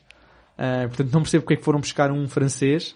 Eu, Ah, eu eh, ainda assim arrisco-me a responder a isso, porque eh, vamos ser muito honestos, o Delicatessen e a, a Cidade das Crianças Perdidas têm estilos visuais muito fortes. não é? Então, das cidades, mas as cidades crianças perdidas tem, tem uma história porque ele, ele colaborou com o Marc Carreau. Nos dois filmes, na Nos dois- verdade. Pronto, porque eu não sabia que tinha sido. Mas faz Sim. sentido porque o estilo visual é muito, é muito característico. E eu penso que foi isso, foi... Sim, mas o Marc Carreau não veio para este. Não, não, vai, não e- vai, mas... Ou seja, Não, peraí. Ou seja, mas aparece, aparece como consultor criativo. sim, ainda mas, assim. mas não está lá. Mas- Esse- mas- agora se estás a fazer O diabo- ligou-lhe, acho que o Janel ligou-lhe Ligou-lhe duas ou três vez. vezes para fazer uma pergunta ou outra. Exato. Mas basicamente vê-se que foi essa a decisão que tomaram. Foi mais Não. um esteta, não foi? Claro, Sim, mas, O, claro. mas o problema é que não só não é esteta, porque quem era o esteta era o Marc Carreau e vemos que ele não estar lá faz toda a diferença, mesmo quando... Mas está lá o Pitoff também como cons- designer de produção ou sim, qualquer coisa sim, do sim, género. sim. Não, e o, diretor, e o diretor de fotografia é o mesmo do, do- da, da Cidade Perdida. Condi. Exato. Como é que é? Darius Conji? Sim. Darius Conji, Sim. não é? Sim. Ah, portanto, diretor de fotografia é o mesmo do, da, do da Cidade Perdida. Ah, curiosamente, uma das grandes inovações que ele sugeriu e reforça aquela ideia que estávamos há bocado a falar, toda a componente fálica e sexual que carrega desde o primeiro filme, uma das propostas para o, portanto, o, o humano, o alien híbrido, era que tivesse uma genitália hermafrodita. Ah, não sei se chegaram a ver imagens, mas ele no abdômen dele teria uma vagina e um pênis assim a atravessar-se no, no meio da vagina.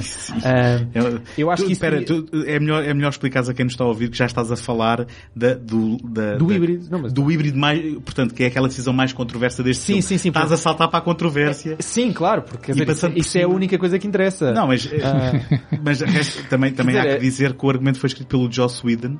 Não, eu já, lá, eu, já- eu, já- eu- eu- na verdade, eu, eu preferi não meter o Joss Whedon aqui porque eu acho que o argumento é tão fraco ah, que nem queria associar o Joss Whedon a isto. Se bem que, Mas foi ele que o escreveu, portanto sim, é mas se bem que o, associá-lo, o não é? estudo interferiu bastante, porque o Joss Whedon, por exemplo, es- tem os três atos, ele escreveu um final que é, que é radicalmente diferente do final que nós vemos. Passava-se numa batalha final na Terra. Ele até escreveu cinco versões desse final e nenhuma delas foi aceita. Portanto, Uhum. eu compreendo que, tendo esse exemplo como, como base, Agora quem está a desculpar Ah, quem?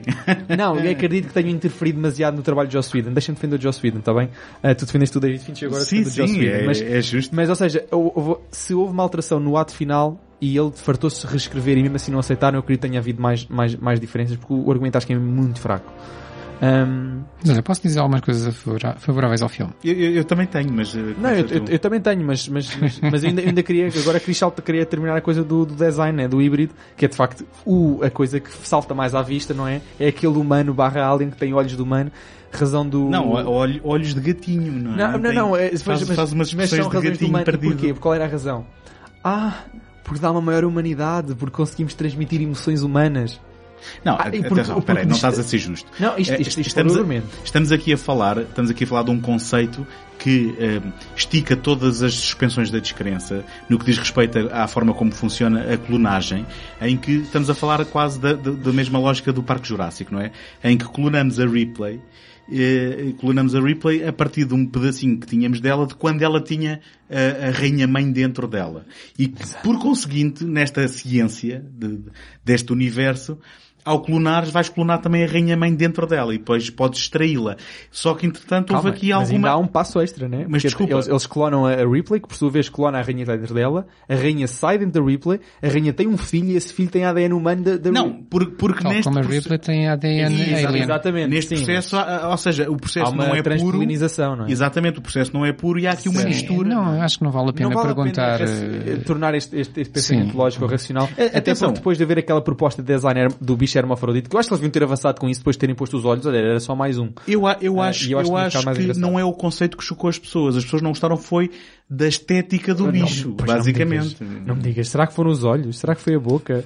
será que foi aquela cena sexual Mas espera aí, que o José, o José quer defender Ah. o filme e eu também gostava eh, de fazer não, isso. mas essa cena não posso, esse, esse, esse lado não vou poder É que defender altura porque, houve ali uma situação de incesto. Eu não sei se porque- perceberam, mas... Ah, Eh, não, mas mais que tudo, eh, eu acho que hum, é uma tentativa de trazer alguma- uma estética diferente e, e afasta-se de tal modo daquilo que, é- que é toda a estética da série que acho que ninguém, tirando o, o Janet, ninguém gostou daquilo. Eh, e, hum, e até, até vê-se eh, nos filmes mais recentes tem havido muito eh, o trazer de novas espécies, ver-se, perceber-se que o, os xenomorfos, como, como são chamados, eh, são assim porque resultam de, de hospedeiro humano, porque se resultarem de hospedeiros diferentes, poderão ter formas diferentes, mas Ah, todo- Já agora, isso acontecia no 3 também, não é? Porque ele saía de um cão e Exatamente. tinha, tinha uma forma E quase acontece, de um e já puma. estava a falar do, do Alien vs Predator. também acontece. Sim, estava, estava a pensar, principalmente no que vai acontecer depois no, no Prometheus ou no, e no, no, e no Covenant. Mas isso veio do 3 e já agora, o 3 que também teve ali uma pequena participação do Giger, sendo que depois não puderam usar todos os designs deles. Mas, Mas, mas o- onde eu queria chegar é que, por mais que, que se veja isto e se veja diferenciações entre os aliens, há, há uma certa unidade. Essa unidade foi quebrada completamente neste híbrido do, do, do Resurrection e se calhar parte logo daí o, o desgosto de eu, todos os eu fãs. acho que sim, eu acho que sim. Uh, mas uh, falando então de coisas positivas, eu, eu, eu vejo como positivo um certo regressar uh, a temáticas mais, mais alien.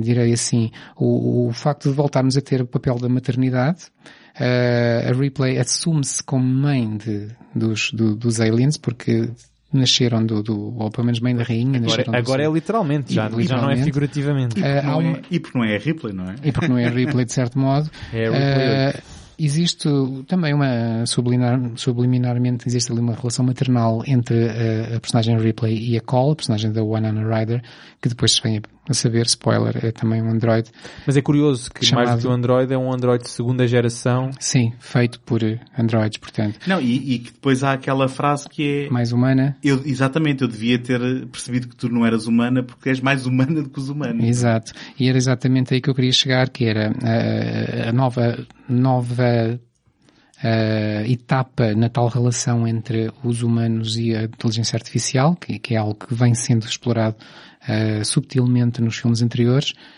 mais uma vez à exceção do 3, que acho que é um filme que fica um bocado fora da caixa. Eh, e, e finalmente o, a, tal, a tal ideia que, que eu eh, referi antes da, da ganância humana, do ir para lá de tudo e a tal arrogância de conseguir, querer conseguir fazer tudo, ir para lá de qualquer, qualquer limitação e de qualquer eh, fronteira, que é o clonar, entretanto passaram 200 anos, e só então é que, se, é, que- é isto é possível, clonar eh, estes bichinhos que nós sabemos que são tão destrutivos, eh, só pelo prazer de os poder estudar e de tentar usá-los. Há um personagem que diz que vai conseguir domesticá-los, pronto. Eh, isso já diz muito. E deixa-me e deixa dizer que nesse aspecto temos o Brad Dourif a meter a carne toda no assador e a ser o mais Brad Dourif possível em cenas deliciosas. Não, e, e- parece que esse tempo todo que passou, portanto, eu já não lembro se são 200, são 250 São anos. 200. São 200 certos. São 200. Ahm, e portanto também não ensinou à humanidade que não dá não só para não domesticar esses bichos, obviamente reforçando a ideia de que nós, a humanidade, nunca aprendemos com os nossos erros, ah, como eles para além de não aprender, eles ainda tentam fazer mais, não é? Portanto, eles, eles fazem experiências contínuas para tentar arranjar ainda um bicho ainda melhor do que aquele que já existia, portanto, eles ainda estão a aperfeiçoar um bicho que já o original eles não conseguiam domi- Mas isso, domesticar. isso parece-me verossímil. Não, não, é, sei. é que atenção, isto é um dos pontos que eu estou agora a defender o filme, de, de- do quão verosímil ele é relacionado com a condição humana, e eu acho que é mesmo o expoente máximo desse ubris humano, ah, que o José há bocado está a falar que nos outros filmes até podia estar mais uh, subdued, podia estar mais nuanceado, mais subtil, e neste aqui, quer dizer, é o ponto de grito do filme que é, olha, olha o que é que andamos para aqui a fazer. Mas espera aí que eu acho que o Zé gostou do filme, que ele ainda tem linha mais coisas para dizer para defender Tenho? Não, não, Não acho que de pontos positivos, acho que isto é mais ou menos tudo. Eu sou, eu sou, quatro, eu já sou chega. breve. Eh, Depois tem uma coisa estranha que é um- uma tentativa de humor que é feita, pelo menos na, na personagem do General Paris, que parece uma caricatura autêntica cada vez que se move, cada vez que fala, Sim, mas que olha, não tem nada a ver com nada na série. eu acho, eu acho que, Acho que isso não foi eh, intencional. eh, aquilo que o, o Tomás disse para o 3, eu diria para este. Este é que é aquele filme que finalmente é um filme de ação de ficção científica. Não, este, é- este sim, mas eu, eu, eu propus que o outro começou a Sim, inversão. mas eu, eu, eu aqui- digo, este eu aqui- digo que para mim nem tanto e este definitivamente. E eh, no fim do dia este parece um, um, um filme de fãs. Este parece um fan filme eh, de, de, de quem gosta do Alien e Isto quem não é fez um uma filme de história terror. eh, no universo do, do- Alien. Ainda assim, sendo um filme de ficção científica de ação, eh, eu gosto da encenação do, do Junet no, quando, quando a ação acontece. Gosto daquela cena subaquática eh, em que presumo, Tá bem, presumo que temos a primeira eh, iteração em CGI dos, dos, do- dos aliens, porque no, no 3 não é CGI. No 3 era, era um, um compósito com miniaturas que, em que usavam uma câmara que também reproduzia os movimentos da filmagem Pois, original. há, há uma sequência qualquer no, no 13 que me deu a ideia que mas não é, CGI. mas não é, é essa técnica que penso que seria inovadora na altura. Mas no 4, sem dúvida. Mas no no é- 4 é, usado seria- extensivamente. Exatamente. E essas cenas, é, toda essa sequência subaquática, quando a ação entra, hum, eu, eu, o filme ent- entreteve-me. Pois, está Hum, bem, porque, porque lá está, mas é um, é um filme de ação, já não é mais nada. Está bem, mas é isso que eu estou a tentar dizer. Agora, eh, sem dúvida que depois as opções narrativas eh, deixam muito a, a desejar e no fim do dia eh, o facto de termos recuperado uma replay clonada, apesar de também dar aquela boa sequência quando ela encontra as outras sete experiências antes, de, antes da experiência com sucesso. Sim, porque Hum, ele é replay 8. Certo. Exato. Hum, isso, isso não, portanto, não, não cai bem porque já não, já não temos em jogo tudo aquilo que tínhamos antes com a personagem original. Hum, ainda assim, eh, nessa tentativa de humor, que eu acho que não é só com, com o capitão, acho que é também com todo aquele bando de, de, de piratas do espaço, não é? Onde temos alguns dos atores Ro- Ron Pearl. o Ron Perlman, que também já tinha entrado na, na, na cidade dos, das crianças perdidas, um ator fetiche do, do Júnior, e que é sempre um prazer ver. Temos o Dominique Pi- Pinon, acho, acho que é assim que se chama Sim. também, a, a falar um inglês muito macarrónico. Ah, enfim, ah, há ali uma certa, eu, eu penso que também tenta haver aqui uma certa recuperação daquele espírito marino do Aliens e portanto, nota-se que há aqui um esforço e depois no, no fim, portanto, o, o- digamos que ah, o guisado não, não tem aquele sabor fresco que, que os outros tiveram para mim. Na verdade, eu, visto que este filme encerra um ciclo, né? encerra esta quadrilogia, vou continuar Não, a chamar a, a trilogia 3 mais 1. Ah, não, não, é Não, quadrilogia não, é- mesmo. É que pá, isso temos tem- que discutir como Estão os quadrilogia. quatro lado a lado. Ah, sim, sim, e sim. repara, se o primeiro, eu acho que há uma frase que define na perfeição o filme, é aquela frase que já dissemos aqui várias vezes, não é? De que, do, que isto é um organismo perfeito, a sua perfeição estrutural é apenas ah, comparável à sua hostilidade. Eu acho que isto é, rara, às vezes um filme tem a sua própria crítica dentro dele e eu acho que esta linha de algo crítica na perfeição, ou na verdade, eh, elogia na perfeição o original. Eu acho que para este eu vou dizer qual é que foi a linha de algo que eu decidi escolher, escolher para o caracterizar. Eu vou ler em inglês que eu acho que isto traduzido ficava mal. Ahm, Portanto, isto é a, a, a, Cal a falar para o, para o Joner, que é a personagem Ron Perlman. Jesus Christ, Joner, what do you put in this shit? Battery acid? E o Jo- Joner, just for color. E eu acho que isto é o filme. Eh, o filme é uma coisa completamente aleatória, que não, não tem qualquer eh, referência. Isto é, é, é, é Não. battery acid, é just for color. Eu não é concordo contigo. Aleatório é essa Ah, tua citação, acho não, eu. eu acho não concordo é contigo só- e, vejo é este filme mais é bem integrado na saga até do que o 13 e conseguiu manter-me mais, mais eh, interessado do que o 3. Aí não também não con- consigo contigo. eu- Ah, eu acho, não- acho que discordamos todos em pontos Ótimo, então- diferentes. Eu não consegui, É neste não- momento que podemos eu avançar. não conseguia seguir o filme, até à altura tive para desistir de ver o filme, que já É, não neste mais. momento podemos avançar. Ahm, Olha, olha que, eh, portanto, sendo que vamos avançar, eh, há que dizer também que a queda é tanto maior quanto a pretensão, não é? Agora que vamos falar do Prometheus. ah, ou, não, que as, ou que as divergências entre nós podem ser tão maiores. Sim, não é? sim, sim, sim. Uh, não, de, fa- de facto, portanto, quando pensávamos, ou poderia-se pensar que isto já tinha acabado, o Ridley Scott, que sempre disse, Mitologia? Não, isso não é relevante. O filme é um filme de terror, isso não é importante. Uh, decide em 2012, quer dizer, antes, não é? Mas decide em 2012 estrear o Prometheus e dizer Vamos então explorar as origin stories da raça humana, dos aliens, de todas as coisas que ninguém queria, que, que eu nunca, supostamente não queria saber e vamos agora explorar a fundo. Vamos fazer não um, vamos fazer dois, três, quatro, mas, cinco os filmes necessários. Mas espera, espera, deixa-me ah. dizer que o instinto dele de afastar de certa forma um, o, esse, esse novo filme que ele ia fazer do Alien e chamar-lhe Prometheus e não, e não aparecer logo à frente com o título para chamar pessoas só porque era um filme do Alien, o instinto é positivo. Um, agora, mal, porque o segundo já é Alien Covenant. Pronto, mas isso aí já é uma... Isso é outra história. Mas isso é uma correção de curso, não é? Mas o instinto é bom. Agora, a questão é, quando finalmente, independentemente disto tudo, isto iria desembocar no Alien, para mim, ainda assim questiono-me mas se parte do encanto do Alien era aquilo que, voltando ao Lovecraft, não é? O, medo o não saber, do não saber do desconhecido, o indeterminado, essas por, porque queremos explorar estas origens. Exatamente. É, são, são respostas a perguntas que ninguém colocou, ou pelo menos eu não coloquei. Um, Provavelmente não tem resposta. Por que não explorar conceitos que são explorados no Prometheus? Melhor ou pior, tanto faz. Ou melhor, vamos aqui discutir um, da origem um, da vida na Terra, de, de, de, da questão de, ou fosse o que fosse, do nosso papel. Mas, Por que não explorar essas origens? O... Ou melhor, estes conceitos sem ser num filme que ligasse ao Alien? Pergunto eu, não é? Sim, ou seja, ele, ele tematicamente, Sim, em intenções, isso, não precisava ter ligado. Na verdade, é o, o, o, o Prometheus podia ter sido feito sem ligações ao Alien. Bastava que os monstros não fossem aqueles. E eu acho que a filosofia, de certa forma, que ele tenta questionar, a, a, a natureza reflexiva, portanto, reflexiva de introspeção humana e da natureza do universo e dessas coisas todas, das cosmogonias e tal, podia ter sido feita sem ligação à Alien, não é? Eu acho que, na verdade, quer dizer, não, não, não estraga, né? Porque os, todos os filmes podem ser individuais, mas eu, eu acho que perde um bocadinho força quando ele depois liga aquilo ao Alien, então depois o Covenant já está excessivamente ligado. E... Mas pronto, José, força. Ok, então agora eu vou assumir-me como o defensor do, do Prometheus uh, e zangar-me aqui convosco se falarem mal. Uh, eu, eu, eu gostei imenso da ideia. Eu penso que talvez o, o Ridley Scott, para além do nome, não sei se, se havia a vantagem de marketing associar ao, ao, ao, ao Alien, ele depois a seguir não o faz no, no título, não é? Chama-lhe Prometheus. Uh, mas talvez para além disso, ele tem, tenha querido usar uma determinada estética e essa estética era a estética do mesmo universo.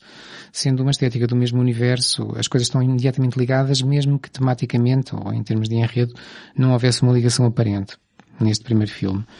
Eu gosto imenso do, filme, toda a estética, há uma recuperação daquele ideal, chamemos assim, kubrickiano, logo no, nas cenas iniciais na, na, nave, que o nome agora não me lembro, Uh, Chama-se Prometheus mesmo, não é? Isso. Uh, e depois toda, toda a ideia da, da, da, relação do homem com os deuses, com os seus criadores, uh, pronto, é daí que veio o título Prometheus, não é? O, o, mediador entre o homem e, entre o homem e os deuses na, na, na mitologia grega. mitologias até é o criador dos humanos. Hum, sim, em algumas versões da mitologia grega. e, hum, depois dá-nos aquilo que talvez seja o, pronto, vou dizer algo controverso, mas o, o, o Android, ou ser eh, de inteligência artificial mais interessante que o cinema nos deu em muitos anos. E o mais uh, interessante deste filme, de, de, de, longe. E... O David. O David. O no segundo é o Frankenstein. Interpretado... é o monstro do Frankenstein. De certo modo.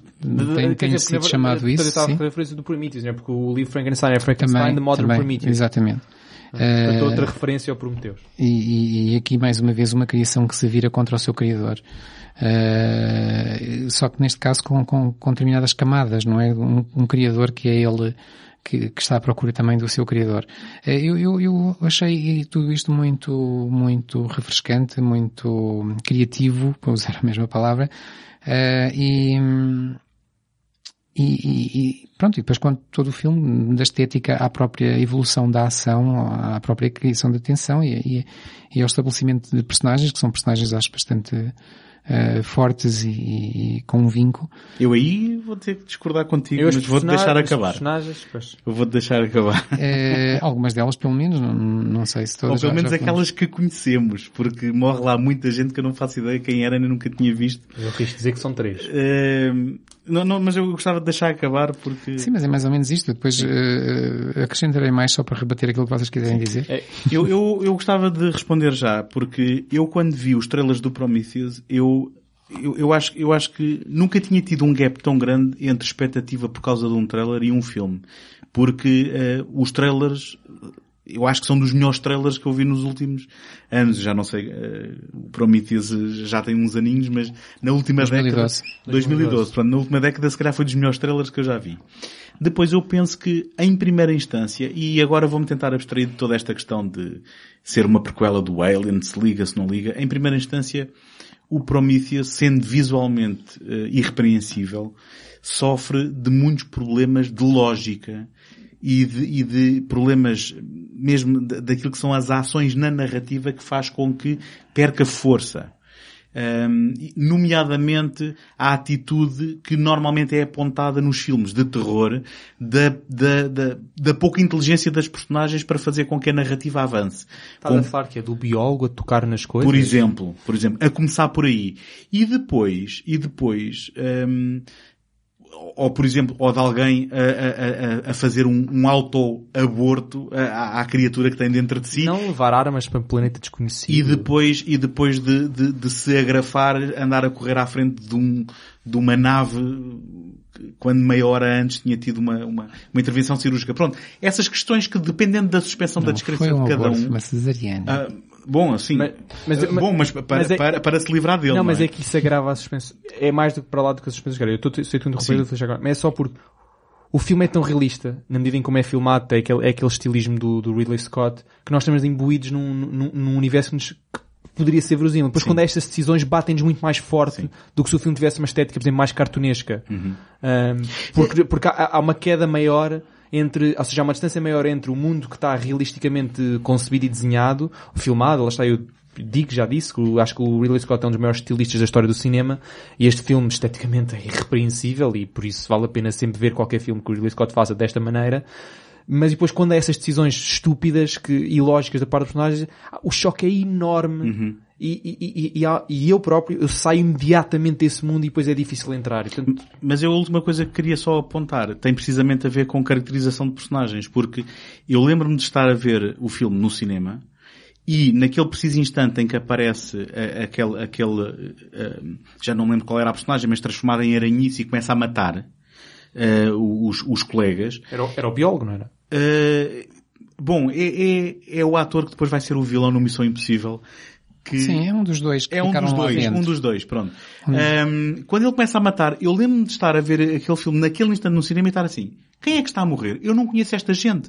E eu lembro que naquele momento pensei assim, ah, e depois em DVD vejo uh, o Director's Cut porque de certeza que há cenas cortadas. E nunca houve a promessa de que, pera, houve aqui eu acho que falta caracterização àquela tripulação. E quando estás a ver pessoas a morrer que não, que tu não conheces, uh, lá está, aquilo que, aquilo que está em jogo é muito, é muito diferente. E um, ehm, das duas uma, ou nós, ou nós depois não tínhamos essa ameaça, não é? Daquela mutação e de haver perigo de vida para as pessoas, ou então não nos, não nos pomos a matar personagens que nós nem sabemos quem são. Uh, e nesse aspecto, nós temos o Idris Elba desperdiçado, nós temos a Charlize Theron desperdiçada, e, e é, Enfim. Ela nunca está desperdiçada. Bom, ah, ah, eu vou dizer o que é que falta Também aí. é verdade, mas a questão é, ou nos focávamos muito mais no David, como depois se calhar tentamos fazer no, no filme seguinte. Sim. Um, ou então para que é que precisamos daquela gente toda? Então, parece-me que, e, e já agora, e já agora, convém, convém só aqui neste momento chamar a atenção de que isto era um argumento original do John Spaeth, que eu penso que, eu não sei se ele foi contratado ou se tinha feito o argumento on spec, uh, por autorrecriação, mas que era muito mais ligado ao Alien. E quando o Ridley Scott disse isto é uma boa ideia, mas vamos afastá-lo um bocado e vamos dar um passo atrás e vamos fazer aqui uma mitologia maior. Quem é que ele contrata? O Damon Lindelof, que uh, é um, é um digamos, é um daqueles escritores que é ao mesmo tempo um fã e que interage muito com fãs, mas que volta e meia uh, tem a fama de estragar propriedades intelectuais e neste aspecto eu não sei se se calhar outra pessoa a tratar do argumento tivesse trazido outra consistência que este filme peca a começar no argumento. Porque eu visualmente acho o filme irrepreensível, acho belíssimo. Eu tenho em Blu-ray e é um daqueles que eu ponho e, e vejo sempre com uma lágrima ao canto do olho a pensar porque é que este filme não é bom. Basicamente Porque a é isso. pessoa indicada para isso morreu três anos antes do filme estrear, chamava-se Dan O'Bannon. Bom, não sei se eles Mas olha, não. eh, já agora só refutar uma das coisas que tu disseste. Aquela das personagens que morrem na- naquela sequência, aliás, não é no início do filme, isso é já quase no final do filme. Bem, ou a meio ou no final ainda é pior, não é? Eh, que há personagens que morrem que nós não os conhecemos. Então nós sabemos que a nave tem não sei quantas pessoas lá dentro, não temos que as conhecer todas. No, no Aliens, mal os marinos lá chegam ao, ao planeta, começam todos a morrer. A maioria deles nós Então, isso- não sabemos quem são. Uh, mais ou menos, tu conheces todos mais ou menos, Eu- mas eu, eu diria que, se assim fosse, por- porque ele faz questão de fazer aquilo que também é, é a panágio da, da- da- desta série, que é, ao princípio, dizer nave tal, tripulação tantos.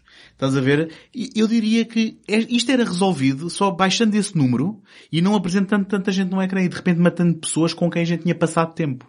Este tipo de coisas, estás a ver, em termos Sim, mas de... isso É, não, eu, não aceito eu- isso eu acho que sendo houve uma... uma, eu acho que houve uma mudança de intenções. Aqui o Ridley Scott já não se preocupou com aquele, por exemplo, a temática da família, por exemplo, em que aí precisamos de conhecer os personagens e que os personagens têm que ser pessoas.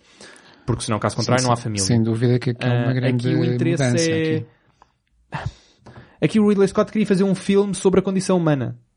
Que é diferente do filme que ele quis fazer originalmente com o oitavo passageiro. É sobre a condição, sobre a fé também, não é? Não, sim, mas isso, Tens condição a, humana... A, a Shaw é- é- com tá as lá- suas recordações certo, do pai, mas a não condição é? humana está, lá, está isto tudo lá dentro, não é? Que envolve a criação, cosmogonias, etc. E simplesmente eu acho que o José época estava aqui a falar e acho que faz sentido. Pronto, ele quis aproveitar a estética ah, do, do, do Alien, porque é uma estética irrepreensível, é uma estética que enquadra-se perfeitamente naquele filme, mas que não é a preocupação dele. Ah, tanto que ele não quis meter Alien, meteu só Prometheus, porque a preocupação de intenção não é falar do Alien, isso é tal como no primeiro filme. Então não falo do Alan. Tal como no primeiro filme a ficção científica era pano de fundo, aqui o Alien é pano de fundo para outras questões que ele de facto quer, quer, quer, quer, eh, quer perguntar e quer tentar responder. Questões essas, de onde é que vimos, eh, quem é que somos, pronto, as, as, as questões clássicas daquela Já agora, que a há- filosofia se dedica. Já o Tomás há bocado estava a dar frases que descrevia o filme.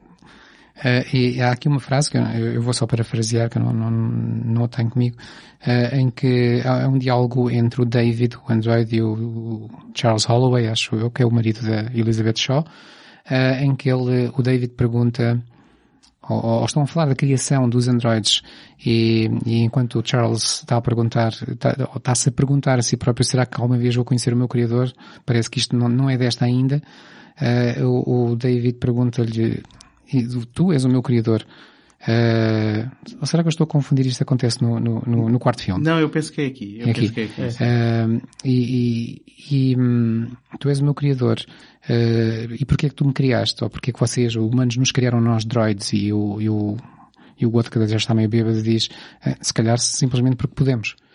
Exato. E imagina encontrares tu o teu criador Exatamente, ser essa a diz- resposta, não é? Diz o, o, o droid a ele, imagina que, um- que era essa a resposta que o teu criador te dava. Exatamente. E isso para mim descreve aquilo que é a alma do, do filme e, e o tipo de temáticas aqui, que aqui estão em causa.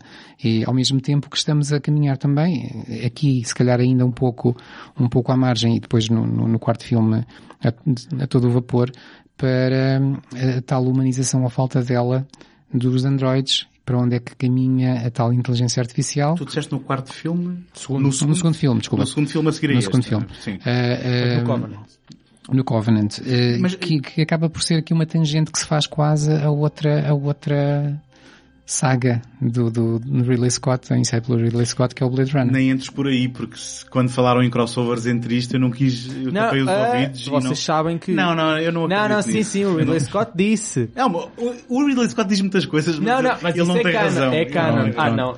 É canon. Não é que canon. o Blade Runner se passa no mesmo universo do Alien. Eu não aceito. Para já nunca ouvi dizer isso, eu não aceito. Ah, não, ele já disse que se passa no mesmo universo que o Alien. Mostra-me vídeos em que, Ah. em, que- em que é ele a dizer isso e ainda assim não vou aceitar. Mas eu também gostava de só de chamar aqui a atenção que na figura dos engenheiros, não é? Que é como, como se chamam ah, aquelas figuras que nós vimos a, a perceber terem- terem-nos criado, a nós, humanos na Terra, ah, também há aqui um- uma mini reflexão sobre o perigo da, da ciência, do, do, do- aquilo na, na realidade, o que eles construíram foram armas de destruição em massa e depois no filme seguinte nós vamos ter a consequência disso, não é? Sim. E portanto, através dos engenheiros acho que também estamos a falar de nós no, no- no tempo que corre, Bem, nós nós fomos termos- criados à imagem deles. No Sim, fundo, portanto, o que- e termos, e termos que parar para pensar no se só porque podemos, e aí voltamos à questão que tu acabaste de referir do David a refletir sobre isso, só porque podemos, será que devemos fazê-lo, não é? Não só na criação de vida, como E na estamos criação de também a armas. dar aqui uma ideia, isto agora já juntando os dois filmes, estamos a dar aqui uma ideia de, de termos determinados níveis, ou diferentes níveis, em que o, o- o- o- os androides foram criados pelos humanos, os quais foram criados pelos engenheiros, os quais foram criados, sabe-se lá porquê, eh, ou por quem, e, e onde vemos sempre os mesmos erros serem repetidos, que é, em cada um dos casos, o criador, o, o criado ou a criação é capaz de destruir, ou de superar e até destruir o criador. Isto vai acontecer em todos os níveis. Sim.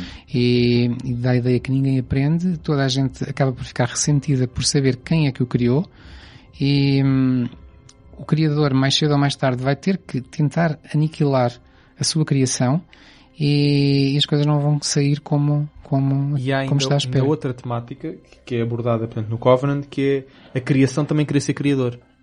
Sim, exatamente. Portanto, também promove-se o ciclo de que portanto, uma criação também depois tem, tem intenções de ser criador. Eu, na verdade, já que estamos no segundo filme, curiosamente o segundo filme é o que tem Alien Covenant. Eu acho que é o que tem menos, eh, portanto, é o que liga menos à mitologia, ainda liga menos que o primeiro. Enquanto que o primeiro, pronto, ainda há uma curiosidade de saber de onde é que eles vêm, o segundo aí é que podia ser outro bicho qualquer. Eh, O filme podia ter sido outro qualquer. Sim, até porque o primeiro começa logo por dizer que tudo, que- aliás, o segundo começa logo por dizer que tudo aquilo que aconteceu no primeiro não interessa para nada. Exato. Sim, porque, porque é, é nitidamente uma correção de curso em relação à, à, à, recepção do primeiro.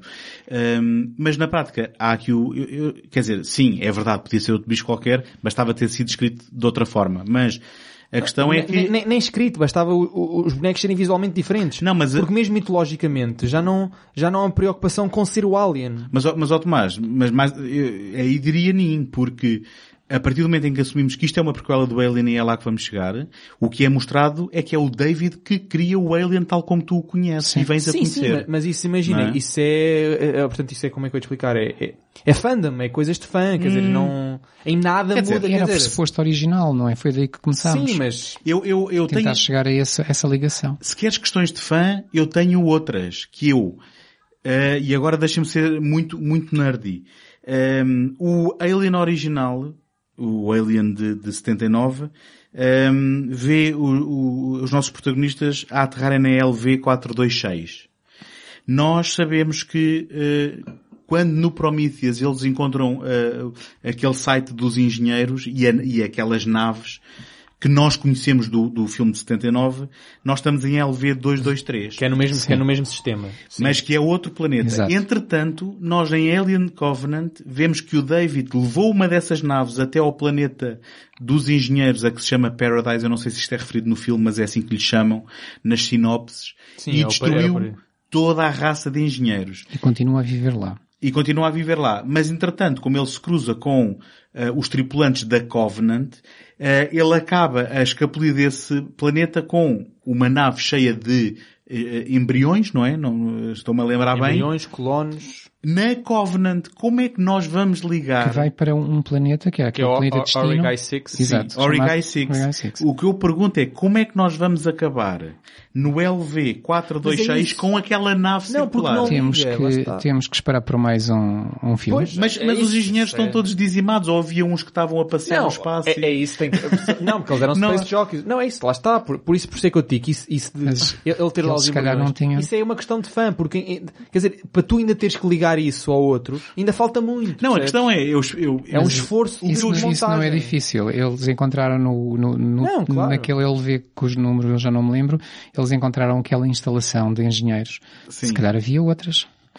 Não, pois, isso deve Ok. ser a teoria. Provavelmente o 3 ele vai parar ao LV426. Mas, mas aí, aí, se for esse, se for essa a explicação, eu estou disposto a concordar com o Tomás que é, ok, então agora só para ligar deixa-me buscar uma outra coisa que estava aqui ao lado. mas é isso que eu- pois, mas porquê é que mas- então não estamos a construir uma história que vai ela desembocar? não- Porquê é que não é uma coisa Tudo vai ter ali? lógica. Tem Ok, fé, ok, tem fé. Eu estou muito Não, isto, preocupado. quer dizer, isto vai, isto vai desembocar lá no LV426, que é onde depois eles vão encontrar. Quer Eu, dizer, eu só mas- quero, eu só quero dizer que estou mas muito não preocupado. É só isso que que eu estou por- a dizer. Porque quer dizer, porque o Alien, ok, está bem, é, foi o o David que o levou, está bem, mas os Aliens já existiam antes. Olha, Tá e, e- eu vou dizer aqui uma coisa o polémica. David que recriou aquilo. Eu vou dizer uma coisa polémica. Apesar disto tudo, e nós... Será, Tomás? Não- Que se recriou. Não, disse que eles já existiam antes, existiam noutras formas. A ideia que ele é dada é que foi por manipulação genética Sim, dele. está bem, mas, mas já existia criar uma as espécie... condições para criar- Certo, mas é, é aquela questão, é uma questão gráfica, não é? Portanto, já, Não, não, não, A, mas não- espé- a espécie, a Mas não espécie existia perfeita... espécie. Ela nasceu daquela gosma preta do, da- das experiências dos engenheiros, não é? Não, não, é isso, mas é, também, certo, os engenheiros, o que eu estou a dizer é...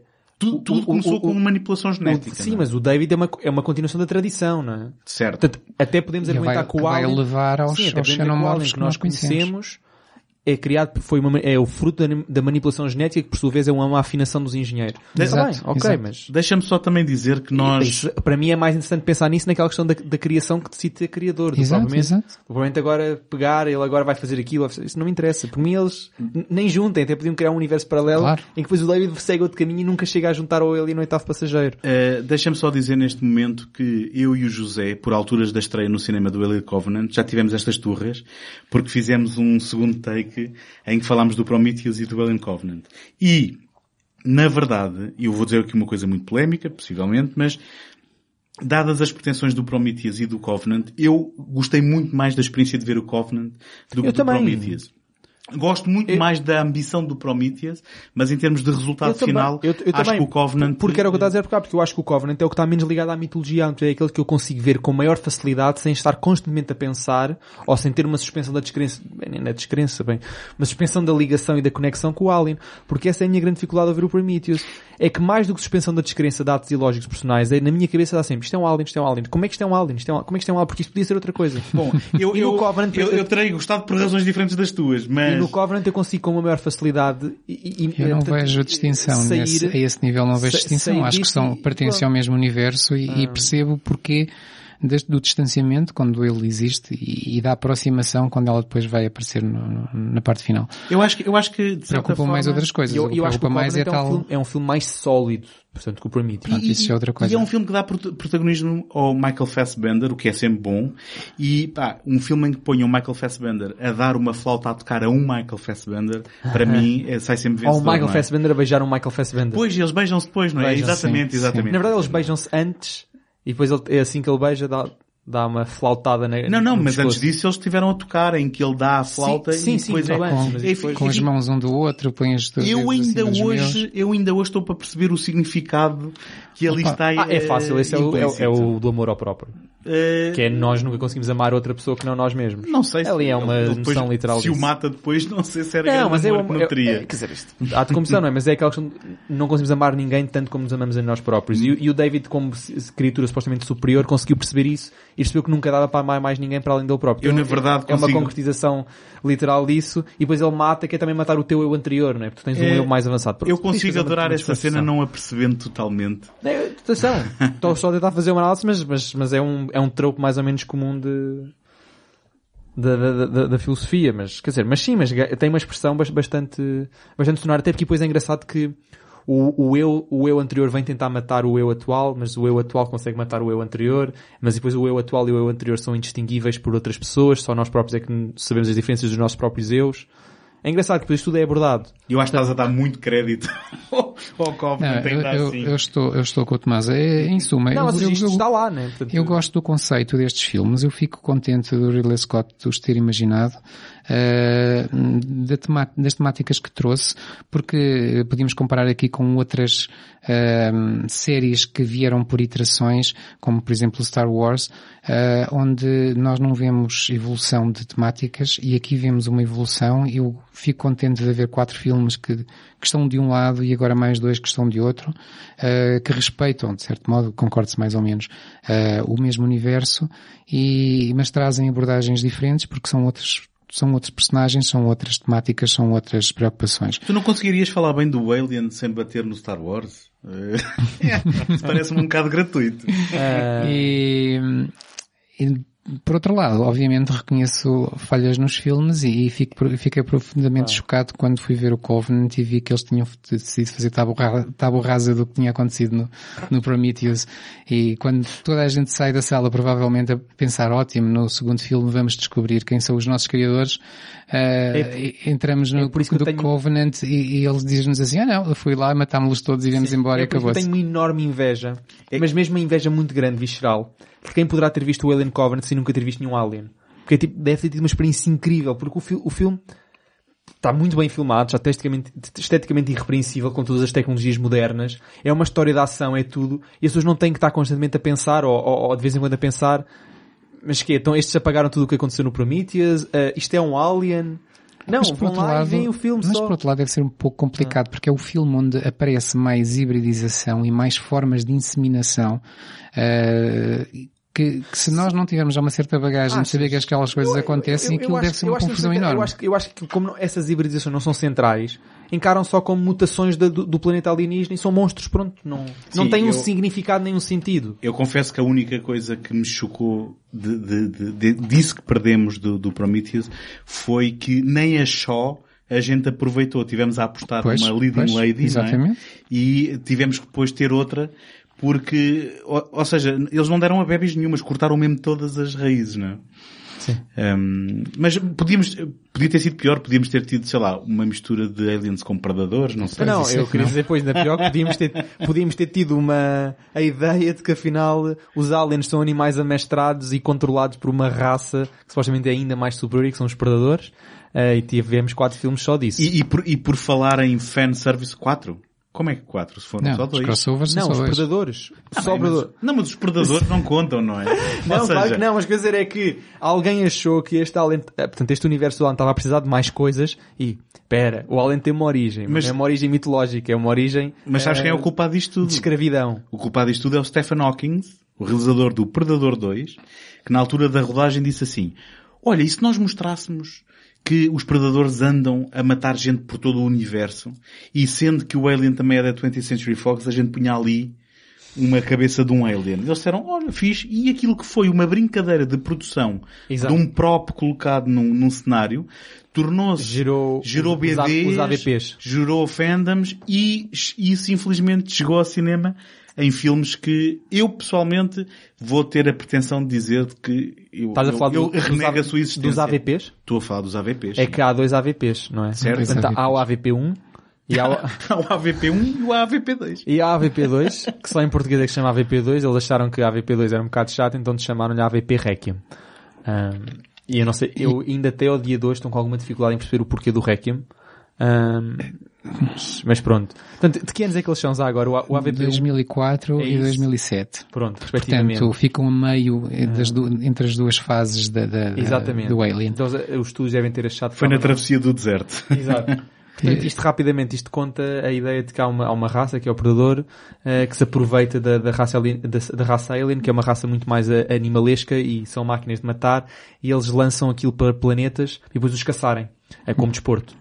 Exato. Uh, na verdade é mais do que desporto, é um ritual de transição. Já se dá-se a entender que é um ritual de transição para a vida Sim, adulta. porque os, os predadores uh, ganham o seu estatuto quanto mais forte for o, a, a, presa Exatamente. deles. E já agora, não pode ser canónico porque se os aliens foram criados pelo David, uh, em termos temporais não encaixa. Não, não, não, não nem, nem, quero, nem quero pensar não, nisso. Não funciona. o, o, primeiro, o primeiro AVP passa-se no, no Ártico, numa base, pronto, e aquilo lá, eles, eles lançam para lá, ativam. Por acaso tenho, tenho uma coisa, a única coisa boa que eu tenho a dizer de, de, desta saga, de, desta mini saga, é que hum, há aqui uma curiosidade que eu achei, que eu achei ter, ter piada, que é o facto de que uh, neste filme, portanto, vai-se descobrir que no, na Antártica existe uma estrutura feita por, por, por seres inteligentes que precede os seres humanos Uh, e depois, pronto, vamos descobrir que são os tais predadores, que é em forma de uma pirâmide que tem, tem elementos que, que, que são encontrados, uh, uh, elementos estruturais arquitetónicos são encontrados na, na pirâmides. nas pirâmides aztecas, nas egípcias. Não, e... pois curiosamente até é dito que é uma mistura, não é? Sim, sim. Portanto, levando àquela ideia, àquela ideia de que houve uma raça superior que criou isso e depois difundiu exatamente, nos maias exatamente. e nos egípcios. Uh, é um e, E, e o que eu achei piada foi o facto de nós sabermos que tanto o Dan, O'Bannon como, quanto o Giger eram, eram uh, fanáticos por, por Lovecraft. E o Lovecraft tem um, um conto chamado In the Mountains of Madness que se passa na Antártida, onde é descoberta uma estrutura piramidal que depois liga aos tais Old Ones e aos, aos, aos e monstros. o Guilherme Del Toro anda há anos para fazer esse filme. E já agora, que no primeiro argumento, a tal nave que depois vem a ser a nave em meia-lua, era na verdade uma pirâmide no, nos primeiros argumentos do Dan O'Bannon. De salientar que neste, no AVP temos acesso, portanto, outra vez à, à Alien Queen, um, e que ela supostamente está adormecida no meio da pirâmide, os predadores ativam-na do espaço, um, Desculpa, não consegui evitar. Ativa no espaço, ela começa a pôr ovos, uh, os ovos, uh, portanto, começam a, a, fecundar os pobres humanos que vão à procura de, de, dessa base piramidal, que vem-se a perceber que depois ela foi ativada de propósito para os humanos irem lá para servirem de presas, uh, e depois os predadores vêm do, vêm do espaço, caçadores, e pronto. O e melhor, o melhor deste filme é eu, por uma fração de segundo, ter pensado que era realizado pelo Paul Thomas Anderson. Mas na realidade é realizado pelo Paul W.S. Anderson, que está no espectro oposto do cinema e do Paul Thomas Anderson. Eu pensei que o melhor deste filme é ver um AVP2. Sim, é porque é, o curioso é que embora este filme seja muito mau, quando nós um AVP, vemos tem o, um AVP2. o 2, achamos Para- que este filme é uma obra-prima. É o Citizen Kane. Uh, o AVP2, que já é uma mistura do, já é assim um Stranger Things. Uh, na verdade, aquilo podia-se passar, passar lá na cidade do, do Stranger Things, em Hawkins. Aquilo passa-se numa, numa, numa aldeola, numa vila ou assim. E curiosamente, tem, tem pela primeira vez uma cena de um chestburster de uma criança. E tem a curiosidade de ser eh, filmado eh, na completa escuridão e não se vê metade das cenas, não é? Sim, também. tentaram copiar o primeiro filme, só que se esqueceram que um era o Ridley Scott a fazer, Não. o outro era o... Só que há uma coisa que é uma direção de fotografia para dar um efeito escuro. Há outra coisa que é não iluminar uma cena, não é? Que são coisas não saber diferentes. eliminar. Não sabes, que calhar foi estética. Foi, foi. Mas É. aquilo parece assim, e estavas a falar em Stranger Things, eu também estava a ver e a pensar em episódios de televisão, parece uma- um um episódio de televisão, mas daqueles dos anos 70, 80, mal filmados e, sem grandes pretensões artísticas, ou seja, sem grande, sem grande qualidade de produção. E de onde tudo. tudo corre mal, eh, parece uma, uma novela de se ali a preocupar com quem é que namora quem e, e não sei, não, não percebi. Não, foi, foi, foi um sonho mau, mas já passou. Exato. E infelizmente é assim que termina a saga, não é? é que nós Depois acabamos aqui podemos- de falar é com o AVP2. Podemos dizer que houve uma série de curtas, não é? Que, que, que se associaram principalmente ao, ao, ao Prometheus e ao, Eram e ao Covenant. Uh, alguns apontamentos engraçados. Uma delas é uma, é- é- simula uma TED Talk uh, do Peter Wayland, o homem que funda a companhia Wayland, que depois está presente em todos os filmes, ou quase todos, em que ele, durante 10 minutos de, de- de curta, nos explica o que é, qual é a visão dele do futuro, que são depois coisas como a exploração de- espacial, a, a terraforming, a inteligência artificial, coisas que ele vai desenvolver, ou que a companhia dele vai desenvolver e que vamos ver como, como importante nos filmes. O Peter Wayland, que era suposto na- entrar muito mais no Prometheus e que depois foi tendo o seu papel cortado até aquilo que ficou mesmo. E portanto, tanto é que ele é o, agora está-me a escapar o nome do ator, eh, mas é o ator do Memento. Guy Pearce. O Guy Pearce, que, que na prática é, é, um, é um, um ator que acaba por ter um papel que é quase um cameo, porque ele originalmente era suposto ter sido estendido.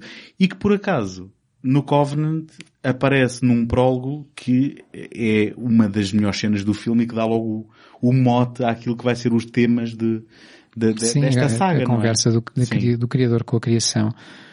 Uh, depois temos também duas curtas em que são uma dedicada só aqueles, portanto, os dois minutos iniciais não é, do, do Covenant em que está lá na, na- naquela casa, eh, estão mais bem filmadas que todo o AVP2. certo, Quis só, fazer esse salientar. certo. Isso não era preciso. Talvez tenha custado mais dinheiro que todo o AVP2. Também, também é possível. Uh, depois temos duas curtas, dizia eu, onde, onde, fala, onde vemos os, os, os droids, o, o David e o Walter, em duas curtas diferentes, em que são apresentados quais são as funções deles. São, são, são, são uma espécie de filmes publicitários. eh, São spots São- é, é publicitários. semelhante ao que o Blade Runner 40 2049 fez. Sim, é, é, porque esta- estas curtas de que o José está a Agora falar pertencem ao mesmo universo, portanto temos é o, fazer não pertence a nada, paralelos. não pertence a nada, está calado.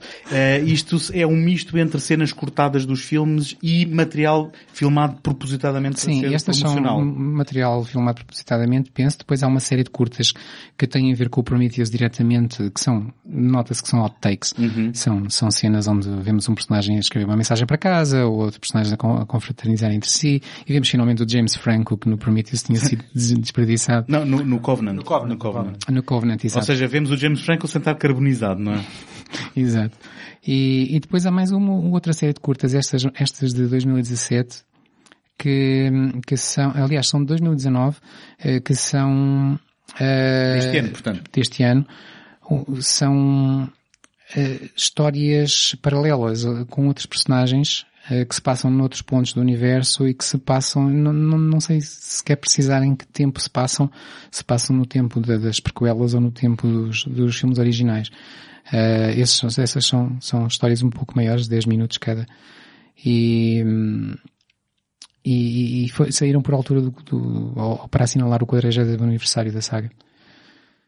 E, e finalmente há uma, uma série, uma série, uma web series, uma série digital para a internet com sete episódios de 8, 9 minutos, eh, que falam, que, que são baseados no, no, jogo de computador eh, Isolation, Exato. eh, que acho que o Tomás costuma jogar, ou, jogar, ou jogou, Já joguei, já joguei. e que seguem eh, a suposta filha da Ripley, uma Amanda Ripley, que pelos vistos andou à procura da mãe depois da mãe ter desaparecido. E, e- e- e, por coincidência foi logo encontrar monstros O também. espaço é pequenito também, mas ahm, pois para além disso, nós andámos aqui a falar, falámos de pelo menos duas bandas desenhadas, existem mais bandas desenhadas, existem várias bandas desenhadas, existem também vários jogos.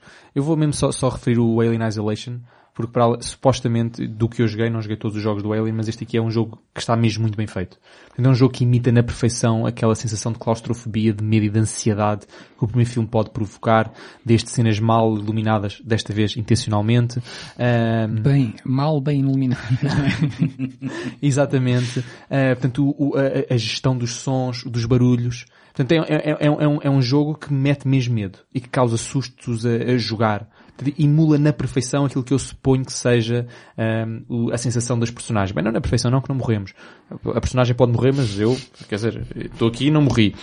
Mas, mas é, um, é um jogo muito bem feito. É uma experiência sonora, visual ótima, antes de sequer ser um jogo. Portanto, a gente sequer podemos inter- interagir já como experiência estética audiovisual é, é bastante boa. Portanto, eu vou referir aqui o Alien Isolation como um jogo que, mesmo quem possa não, não gostar muito de jogar, dê uma vista de olhos ao Alien Isolation. Vale a pena. Eu, eu- diria que se calhar em jeito de resumo, eh, quem puder ver a versão em 4K eh, de- da reposição do Alien original, faça-o, Sim. porque eh, vê-lo num grande ecrã com, com um público, eh, eu eh, achei piada porque estava-me a rir de pessoas que nunca tinham visto o Alien a dar saltos na cadeira e de repente eu dei um quando Eu- pensei que já conhecia o filme E de eu, trás e para a eu dei dois. Eu nunca o tinha visto no cinema, dei dois. Portanto, Ahm, a, a sua força continua sim, eu na verdade quero só deixar, passado 40 de- anos. deixar-vos com uma última pergunta maldosa, que é qual é que é o vosso filme favorito da, da saga. Podem dizer o AVP2. Não, quer dizer, Ah. eu, eu acho que respondi a isso no decorrer desta conversa, em que é o 1 e o 2, eh, é um bocado como gostar do pai e da mãe, não é? São, são diferentes, são, cada um tem a sua personalidade e não consigo... Eu vou dizer um, portanto, já, eu aqui isto é pai, é o pai, é a mãe. É, neste caso é a mãe. E Mother. Eh, olha, só para chatear, só dizer uma coisa que não tem nada a ver, Vais mas dizer o Alien 3, que não. me lembrei Alien agora. 4, Não vais responder. Vou responder, vou responder. Mas antes, isto é como na política. Eu já lhe respondo, mas antes quero dizer que Soutor, que hum, há pouco falámos aqui que o planeta eh, onde, onde se passa a ação do Alien Covenant se chama Paradise. Eh, isto é uma referência do, do, do, do, do Ridley Scott ao, livro Paradise Lost de John Milton, que foi uma das, das inspirações dele para esta, para esta nova iteração da saga.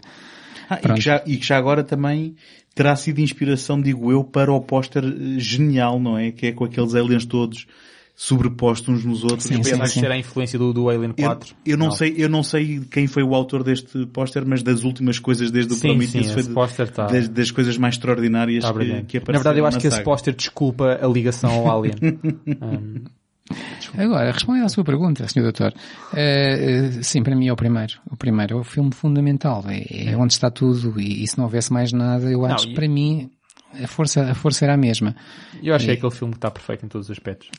Também, Portanto, ou seja, também mas concordo. tudo, tudo, não é só mitologia, não é só história, tudo, Também concordo. E tudo, revendo tudo, agora, aliás, eh, eu estive a rever tudo, é o fio, como é vocês também, e fiquei impressionado outra vez.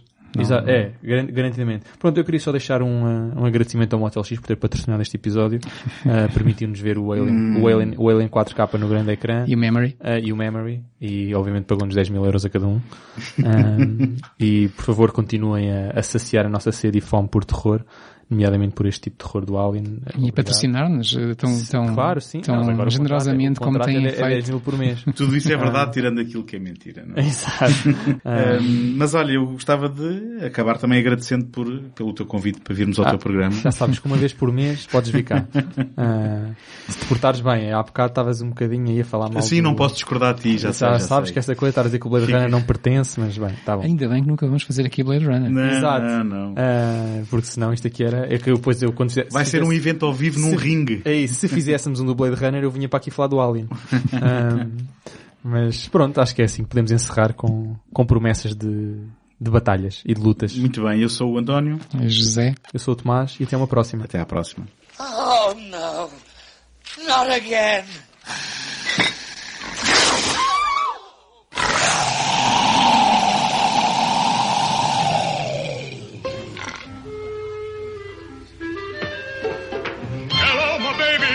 Hello, my honey. Hello, my ragtime gal. Send me a kiss, my wire. Baby, my heart's on fire. If you refuse me, honey, you lose me. Then you'll be left alone. Oh, baby, telephone and tell me I'm your own. Check, please.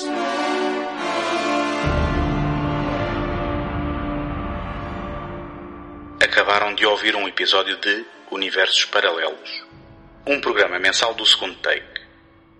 Apoiem o trabalho do Tomás em imaginalta.net, do José em ajanelaencantada.wordpress.com e do António em segundotake.com, onde também podem subscrever este podcast. Dentro de momentos, a emissão voltará ao normal.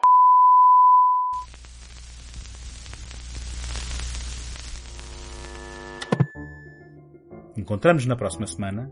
Até lá, boas fitas.